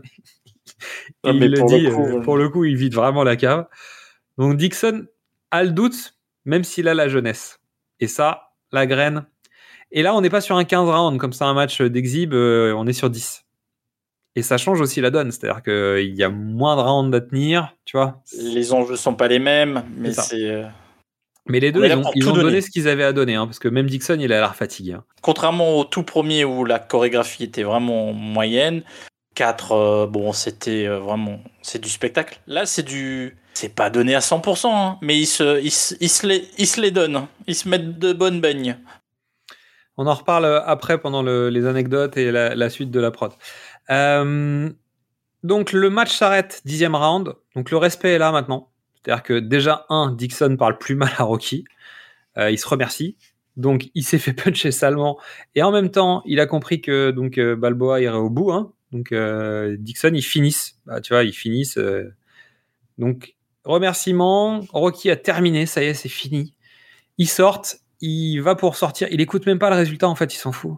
On en revient à l'histoire de, de- quand il a, affronté Apollo. En fait, la victoire, elle était déjà faite. Le fait d'avoir tenu jusqu'au bout, c'était déjà la victoire. Donc, on reprend aussi le mécanisme du premier Rocky. Et là, il s'en va, il salue la foule, il revient pour resaluer la foule, mais il s'en fout de savoir qui a gagné. C'est pas l'objectif. Il fait ses adieux. Il fait ses adieux et il sort euh, avec le poing en l'air. euh, il file au vestiaire, freeze frame. Il va voir Adrienne Freeze frame sur quoi? Sur. Il serre, la, il serre la main d'un spectateur qui lui tend. Ah oui, c'est vrai, tu as raison. Donc c'est merci à vous, spectateurs. Ouais. Et il y a une séquence qui est drôle, c'est qu'en fait, pendant le commentaire, ils sont trois au commentaire. Il y a deux anciens, deux anciens et un jeune. Ouais. Et le jeune, il a, je sais pas, une trentaine d'années ou un truc comme ça. Et il dit, mais vous vous rendez pas compte, j'ai grandi devant Rocky, j'ai grandi devant ces matchs. Et en fait, jamais j'aurais cru être capable un jour de commenter ce match. Et j'y suis. Et le mec est comme un dingue. En fait, il fait plus son job. C'est un gamin hystérique. Et en fait, ça, c'est nous. Ça, c'est nous parce qu'en fait, on a grandi devant Rocky. Jamais on aurait cru le regarder au cinéma dans un nouveau match. Et en fait, on se retrouve dans la salle devant l'idole de notre enfance qu'on avait vu qu'à la télévision. C'est son vrai ressentiment. hein, Ah bah, je suis sûr. Non mais je veux dire, et il est en fait, il transmet. Non, mais tu vois, le- c'est pas, c'est pas, c'est pas écrit. c'est Lui, il est. Non, je pense que est- c'est pas écrit, mais Il est au taquet tout seul, quoi. Ça se voit, il est. mais il, il rend, il rend ce que nous on rend, c'est-à-dire que, comme on disait tout à l'heure au début, c'est le seul Rocky que j'ai vu au cinéma. À l'origine. Maintenant, Oui. c'est plus le cas. Mais c'est le seul Rocky Balboa que j'ai vu au cinéma à, à la sortie. Donc, tu vois un film où tu dis, mais attends, mais j'aurais jamais cru voir un nouveau Rocky au cinéma. Et donc, résultat, ce que lui dit sur le, le ring, bah, nous, on le voit sur l'écran. Et donc, cette scène, elle est importante parce qu'en fait, elle t'implique énormément dans ce combat. On est d'accord. Mais finir, finir sur euh, le freeze frame sur, Sur la main. sur la poignée de main. Ah ouais, c'est beau. C'est un beau message. Donc, il va voir Adrienne. Générique à la fin sur les gens qui montent les marches. Voilà. Et donc, le début et la fin. Puisque on se rappelle que dans le premier film, on expliquait que le Steadicam a été inventé par quelqu'un qui montait les marches. Que ensuite, Sylvester Stallone a dit c'est bien et Davidson a dit c'est bien, on va refaire la même chose avec Rocky. Et en fait, on finit le film par ça. C'est-à-dire qu'avant même que Rocky existe, il y avait ces plans de montée de marche. C'est rigolo. C'est-à-dire que vraiment, c'est euh, toute la continuité du truc. Et euh, j'ai noté que c'est un film bonheur positif, tu vois. C'est un, il y a un truc positif dans ce film, alors que c'était quasiment le contraire de, de Rocky 5. Moi, en plus, je- moi, je sortais de Rocky 5. J'ai fait Rocky 5 puis Rocky 6. Euh, bah, quand tu sors de Rocky 5, t'as le moral en bas des chaussettes. Et Rocky 6, bah, tu finis, bah, Balboa, tu finis, t'as la, t'as la banane, quoi. T'as la banane. Donc, dans les anecdotes, la conférence de presse et le combat sont tournés sur des lieux réels. C'est-à-dire qu'il y avait vraiment une conférence de presse qui avait lieu entre Hopkins et Taylor. Ils gardent le plateau en place avec les journalistes. Ils viennent s'installer et ils font la séquence du film. Donc les journalistes qui sont en face, c'est des vrais journalistes. Et ensuite, quand ils tournent en réel, en fait, ils ont pris les caméras, les plateaux euh, du match de Bernard de, Hopkins. Et en fait, ils sont là avant le match, avec le public du match, qu'ils impliquent dans le film, avec les vrais cadreurs, avec les vrais commentateurs. En fait, le dispositif du match qui va venir juste après est le même. Et en fait, ils tournent Rocky. Donc, ce qu'ils ont fait, c'est que ils ont vraiment fait un combat réel sur le, plateau, filmé comme un match, et il n'y a pas de chorégraphie. Il y a juste on se cogne. Et donc, en fait, quand Stallone tombe à l'image, il tombe à l'image. Parce qu'en fait, il se prend des vrais coups et qui glisse et qui tombe et qui se fait mettre au tapis. Après, j'imagine qu'il scénarise les, seg- les segments, tu vois, à l'intérieur du film. Mais les coups, c'est-à-dire que quand, Rocky se fait glisse et va pour tomber, Stallone, il glisse sur le ring en vrai.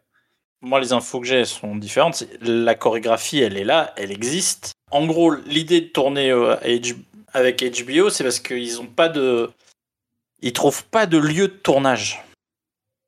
ils, ils y arrivent pas, euh, tout est booké, euh, toutes les grandes salles dans lesquelles Mhm. tu ferais ça peuvent pas accueillir le tournage. Sauf que Stallone qui suit la boxe dit tiens, qu'il y a un match. il y a un grand combat, allons voir. En plus, euh, le, le film a un petit budget. hein. Ah bah c'est 25 millions, donc euh, on va on va le détailler après, mais c'est en gros financièrement parlant, on est dans les conditions du premier Rocky. Alors évidemment, premier Rocky c'était un million. Euh, il s'est passé 50 ans, donc avec un million d'il y a 50 ans, je pense que tu es peut-être à une dizaine, 10, 10 15 millions max de ce que ça serait aujourd'hui. Donc on est à 25, c'est-à-dire que dalle. Donc tout est à nouveau à l'arrache. Euh, on l'a dit, la salle de sport, ils l'ont une journée. Euh, ils sont obligés de, bah, ils tournent sur des vrais décors où il y a vraiment des gens qui vont s'installer. Donc ça veut dire qu'ils n'ont pas trois jours pour tourner le combat. Ils ont une journée. Stallone va voir HBO en disant écoutez, voilà, je tourne Balboa, est-ce qu'on peut, est-ce qu'on peut utiliser votre combat, est-ce que ça vous intéresse? HBO a dit très bien, on veut bien le faire, mais alors par contre, notre nom il est partout. C'est pour ça que le combat, il a, une, il a, il a une dimension télé parce que, parce que c'est le deal qui est passé. Il dit euh, ok. Puis il parle du pay-per-view, euh, du match, donc en fait tout le monde sait qu'on parle de HBO. Bah, je veux dire, il n'y a, pas de doute, c'est-à-dire que c'est euh, logotisé de A à Z. Quoi. tu vois, tu vois le, tout, tout le dispositif, bah, parce qu'en fait, c'est euh, le, le combat, c'est une pub pour, enfin, c'est une pub, oui et non, mais c'est une pub pour les pay-per-view des HBO. C'est un accord entre eux. Mais le combat est déjà réglé. Ils sont fatigués, ils se sont fait mal tout le temps, lui et, et, et Tarver. Bah, en fait, Tarver s'est pété vraiment la main Voilà. Et Stallone s'est pété un orteil. Et Stallone va se péter les cervicales euh, aussi. Ah, ok. J'avais pas cette info-là. Bah, il a, il a une plaque euh, sur les cervicales. euh. Donc, il profite du dispositif, machin. Et ensuite, ils ont la salle pendant. Ils voulaient la salle pendant, je crois, 10, 10 jours ou 12 jours. Ils avaient prévu ça. Et là, les gens qui ont la salle ont dit Ah non, non, dans 6 jours, euh, faut que vous ayez dégagé. Donc, euh, tout le combat à l'intérieur, vraiment plus, du, plus chorégraphié, plus qu'ils ont préparé, euh, moins brut.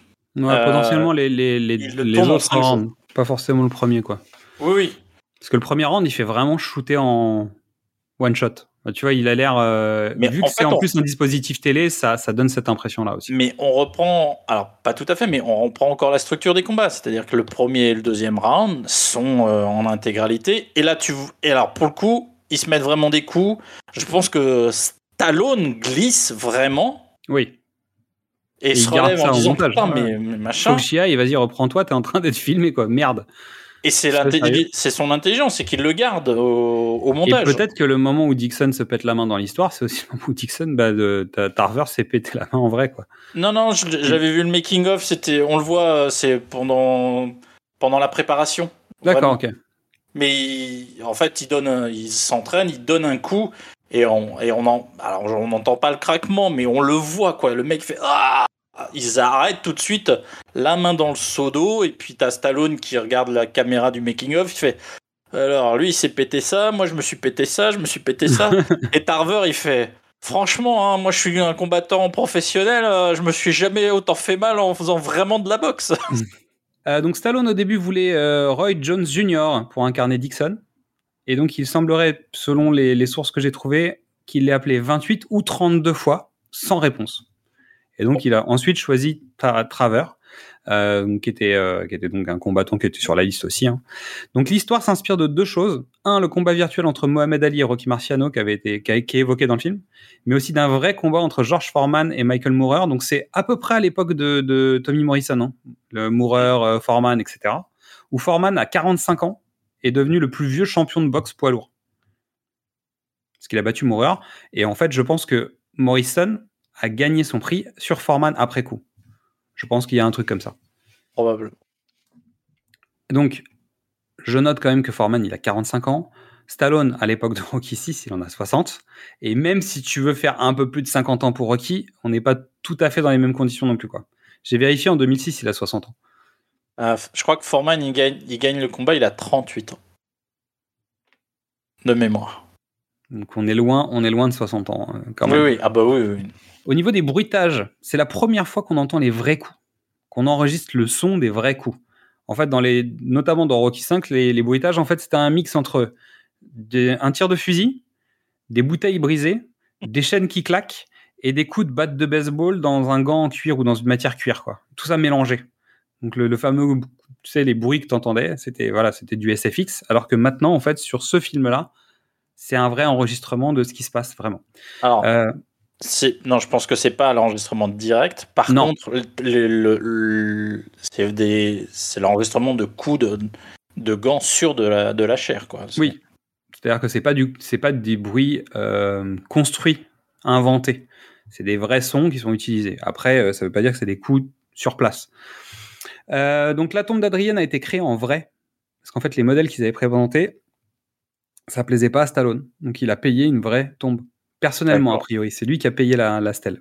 Il a aussi payé euh, de son cachet parce que Antonio Tarver, euh, le jour du tournage, il dit Ah, en fait, je voudrais gagner plus Bah non, bah je viens pas alors Et donc Stallone a dit Bon, prenez sur ma paye, euh, on, va, on va gagner du temps. Vraiment, c'est moche. Et donc, il y a un épisode des Simpsons où Homer fait des combats de boxe parce qu'il a la tête dure. Homer, il reçoit des boulets de canon parce qu'il a le bit tout mou, il a. Mais donc l'histoire de Homer Simpson dans cet épisode bah, ressemble un petit peu à l'histoire de Rocky. Donc euh, j'ai entendu des vannes là-dessus en disant que Stallone n'avait pas été chercher le scénario bien loin. Euh, et pour terminer, la presse a été plutôt très bonne sur le film. Parce que c'est un bon film. euh, les ingrédients sont là, il y a une bonne conclusion, c'est honorable, machin. Moi, j'ai une question. J'ai une question, c'est comment on aurait pu faire un truc un peu plus crédible avec le même résultat Parce qu'en fait, il y a possibilité de faire un peu autrement. Je trouve que la photo est impeccable. Je parle du scénar, hein, je parle de, du, du, Ah, du je, scénar. parle de, je parle de comment tu fais rentrer un Stallone sur un ring euh, face à un mec de, allez, 30 ans. Euh, comment tu peux faire un autre truc pour que Ouais, soit le- crédible le, quoi? le fait que ce soit un match de gala me paraît très bien. Tu Hmm. t'aurais mis quoi, toi? Moi, j'aurais pris un boxeur plus vieux en fait, en face. Ah Tu sais, plutôt un, un champion en fin de carrière ou un truc comme ça. Ça, tu vois, le truc, c'est qu'en gros, euh, bah alors c'est un champion en fin de carrière, l'air de rien. Bah, je- tu vois, ça, il, a, il a tout gagné. Il a sa carrière est derrière lui, tu vois. Mais il y a un côté, euh, je sais pas. Après, il y a l'autre possibilité, mais qui aurait pris plus de temps, qui est de faire combattre euh, Rocky, petit match, et qu'en fait, le parcours par les réussites de, de Rocky fasse qu'il se retrouve dans un truc qui est plus logique où tu peux en parallèle utiliser ton histoire. Là. Mais euh, l'avant, en fait, c'est le problème du film pour moi. hein. C'est le problème du film d'être capable de mettre ces deux mecs sur le même ring. Et en même temps, c'est un, un MacGuffin, en tout cas le, le combat virtuel et l'utilisation de ce combat virtuel comme, euh, comme centralisation du truc, qui fait pas juste un coup. En fait, c'est un MacGuffin qui fait 3, 4, 5 coups différents, en fait. C'est-à-dire que ce truc va pousser Rocky à reprendre les gants.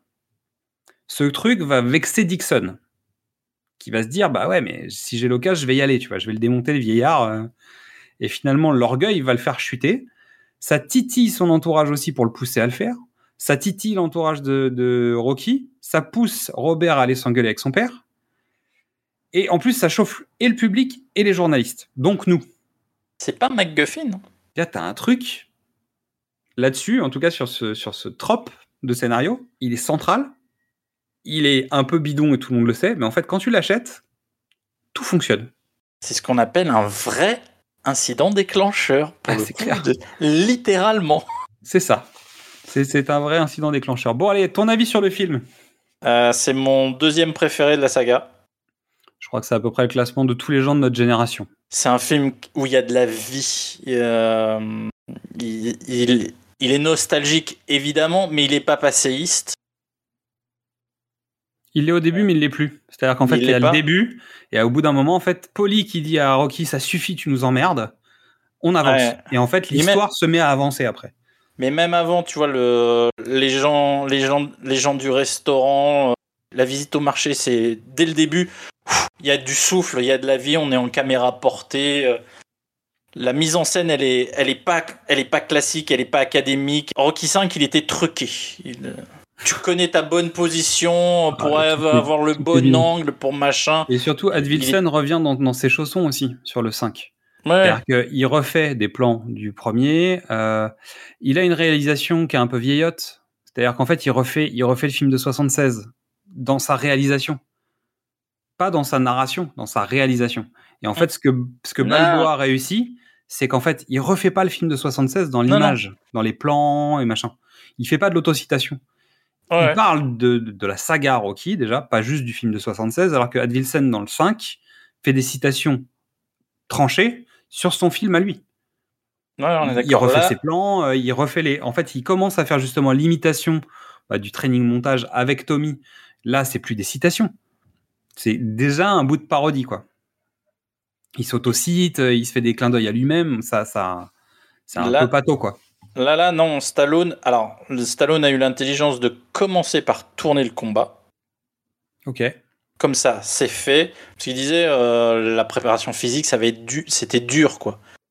Donc, euh, ils ont tout, tout le monde, toute la prod, tout le monde se dit faisons d'abord le combat. Et c'est Sta- c'est Stallone en premier qui l'a dit faisons le combat, comme ça, ça se sera évacué.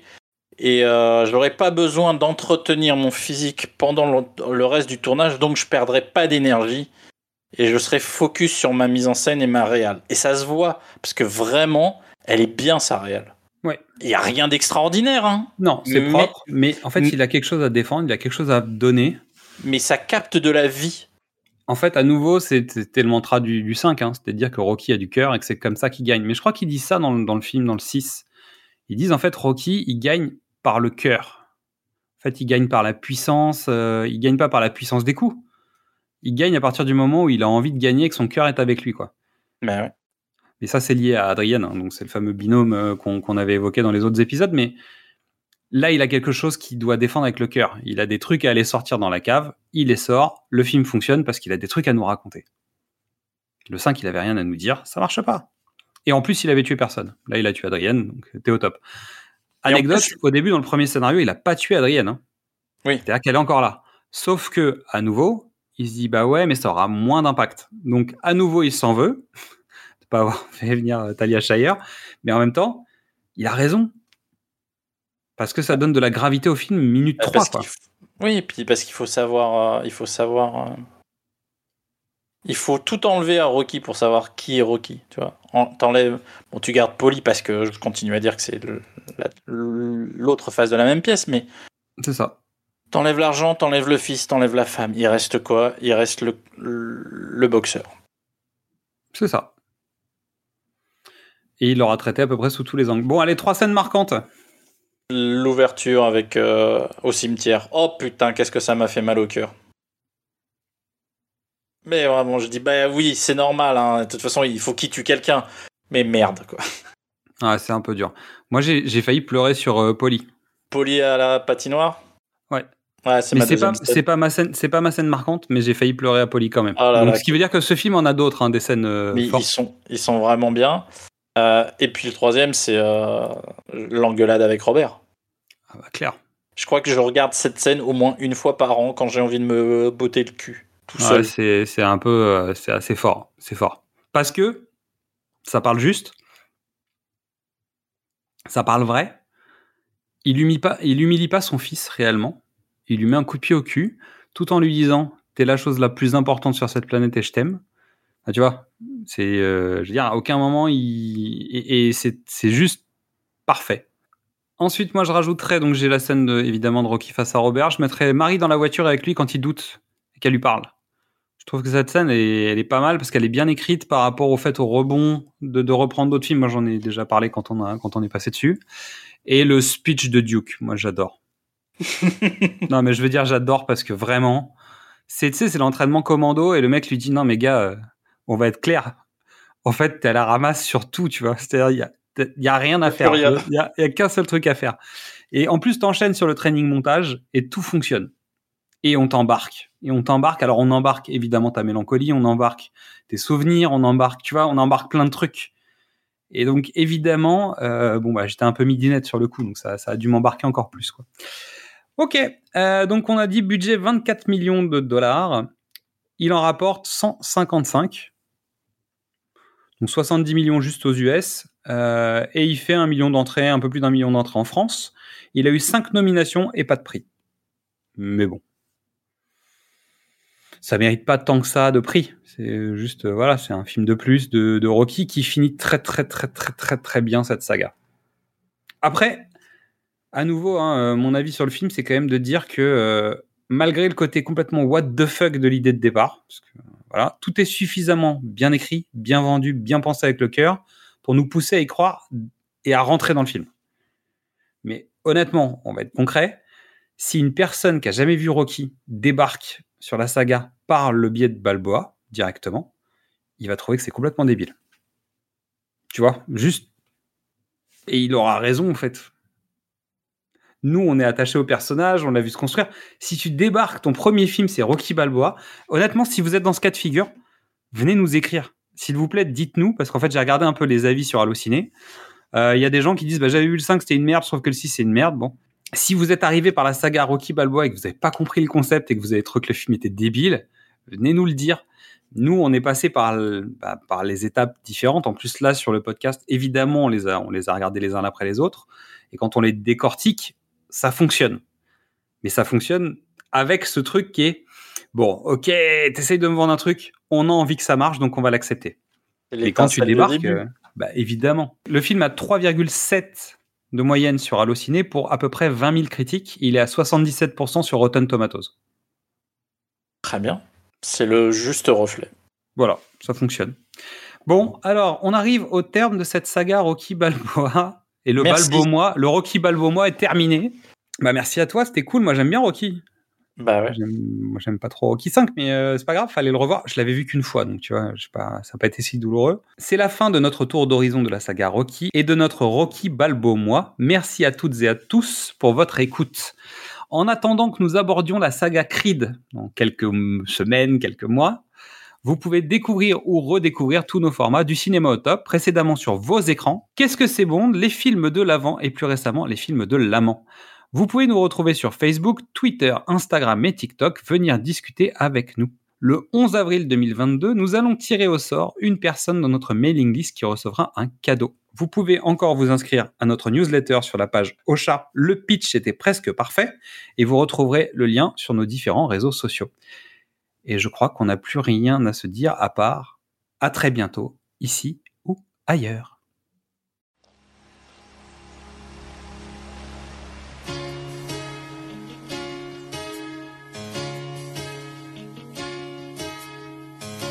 These battered hands are all you own. This broken heart is turned to stone. Go hang your glory on the wall. There comes a time when castles fall. And all that's left is shifting in the sand. You're out of time, you're out of place. Look at your face, that's the measure of a man.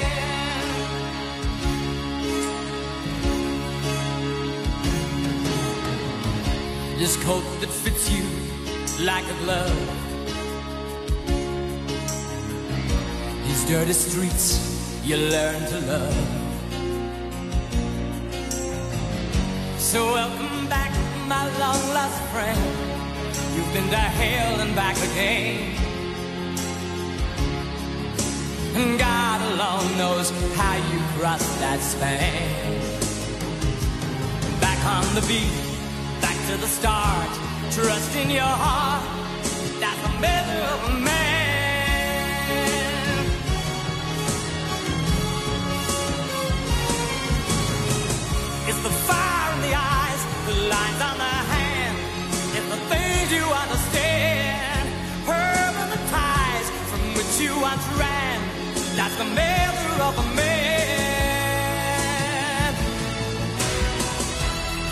Full circle, now you're home.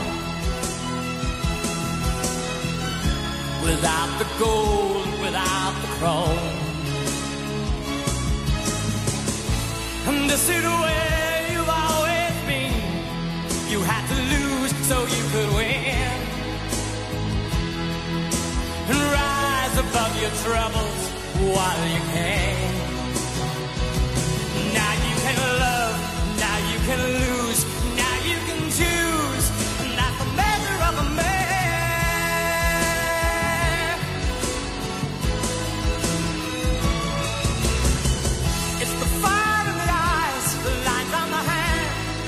the things you understand, the permanent ties from which you unthread. That's the measure of a man.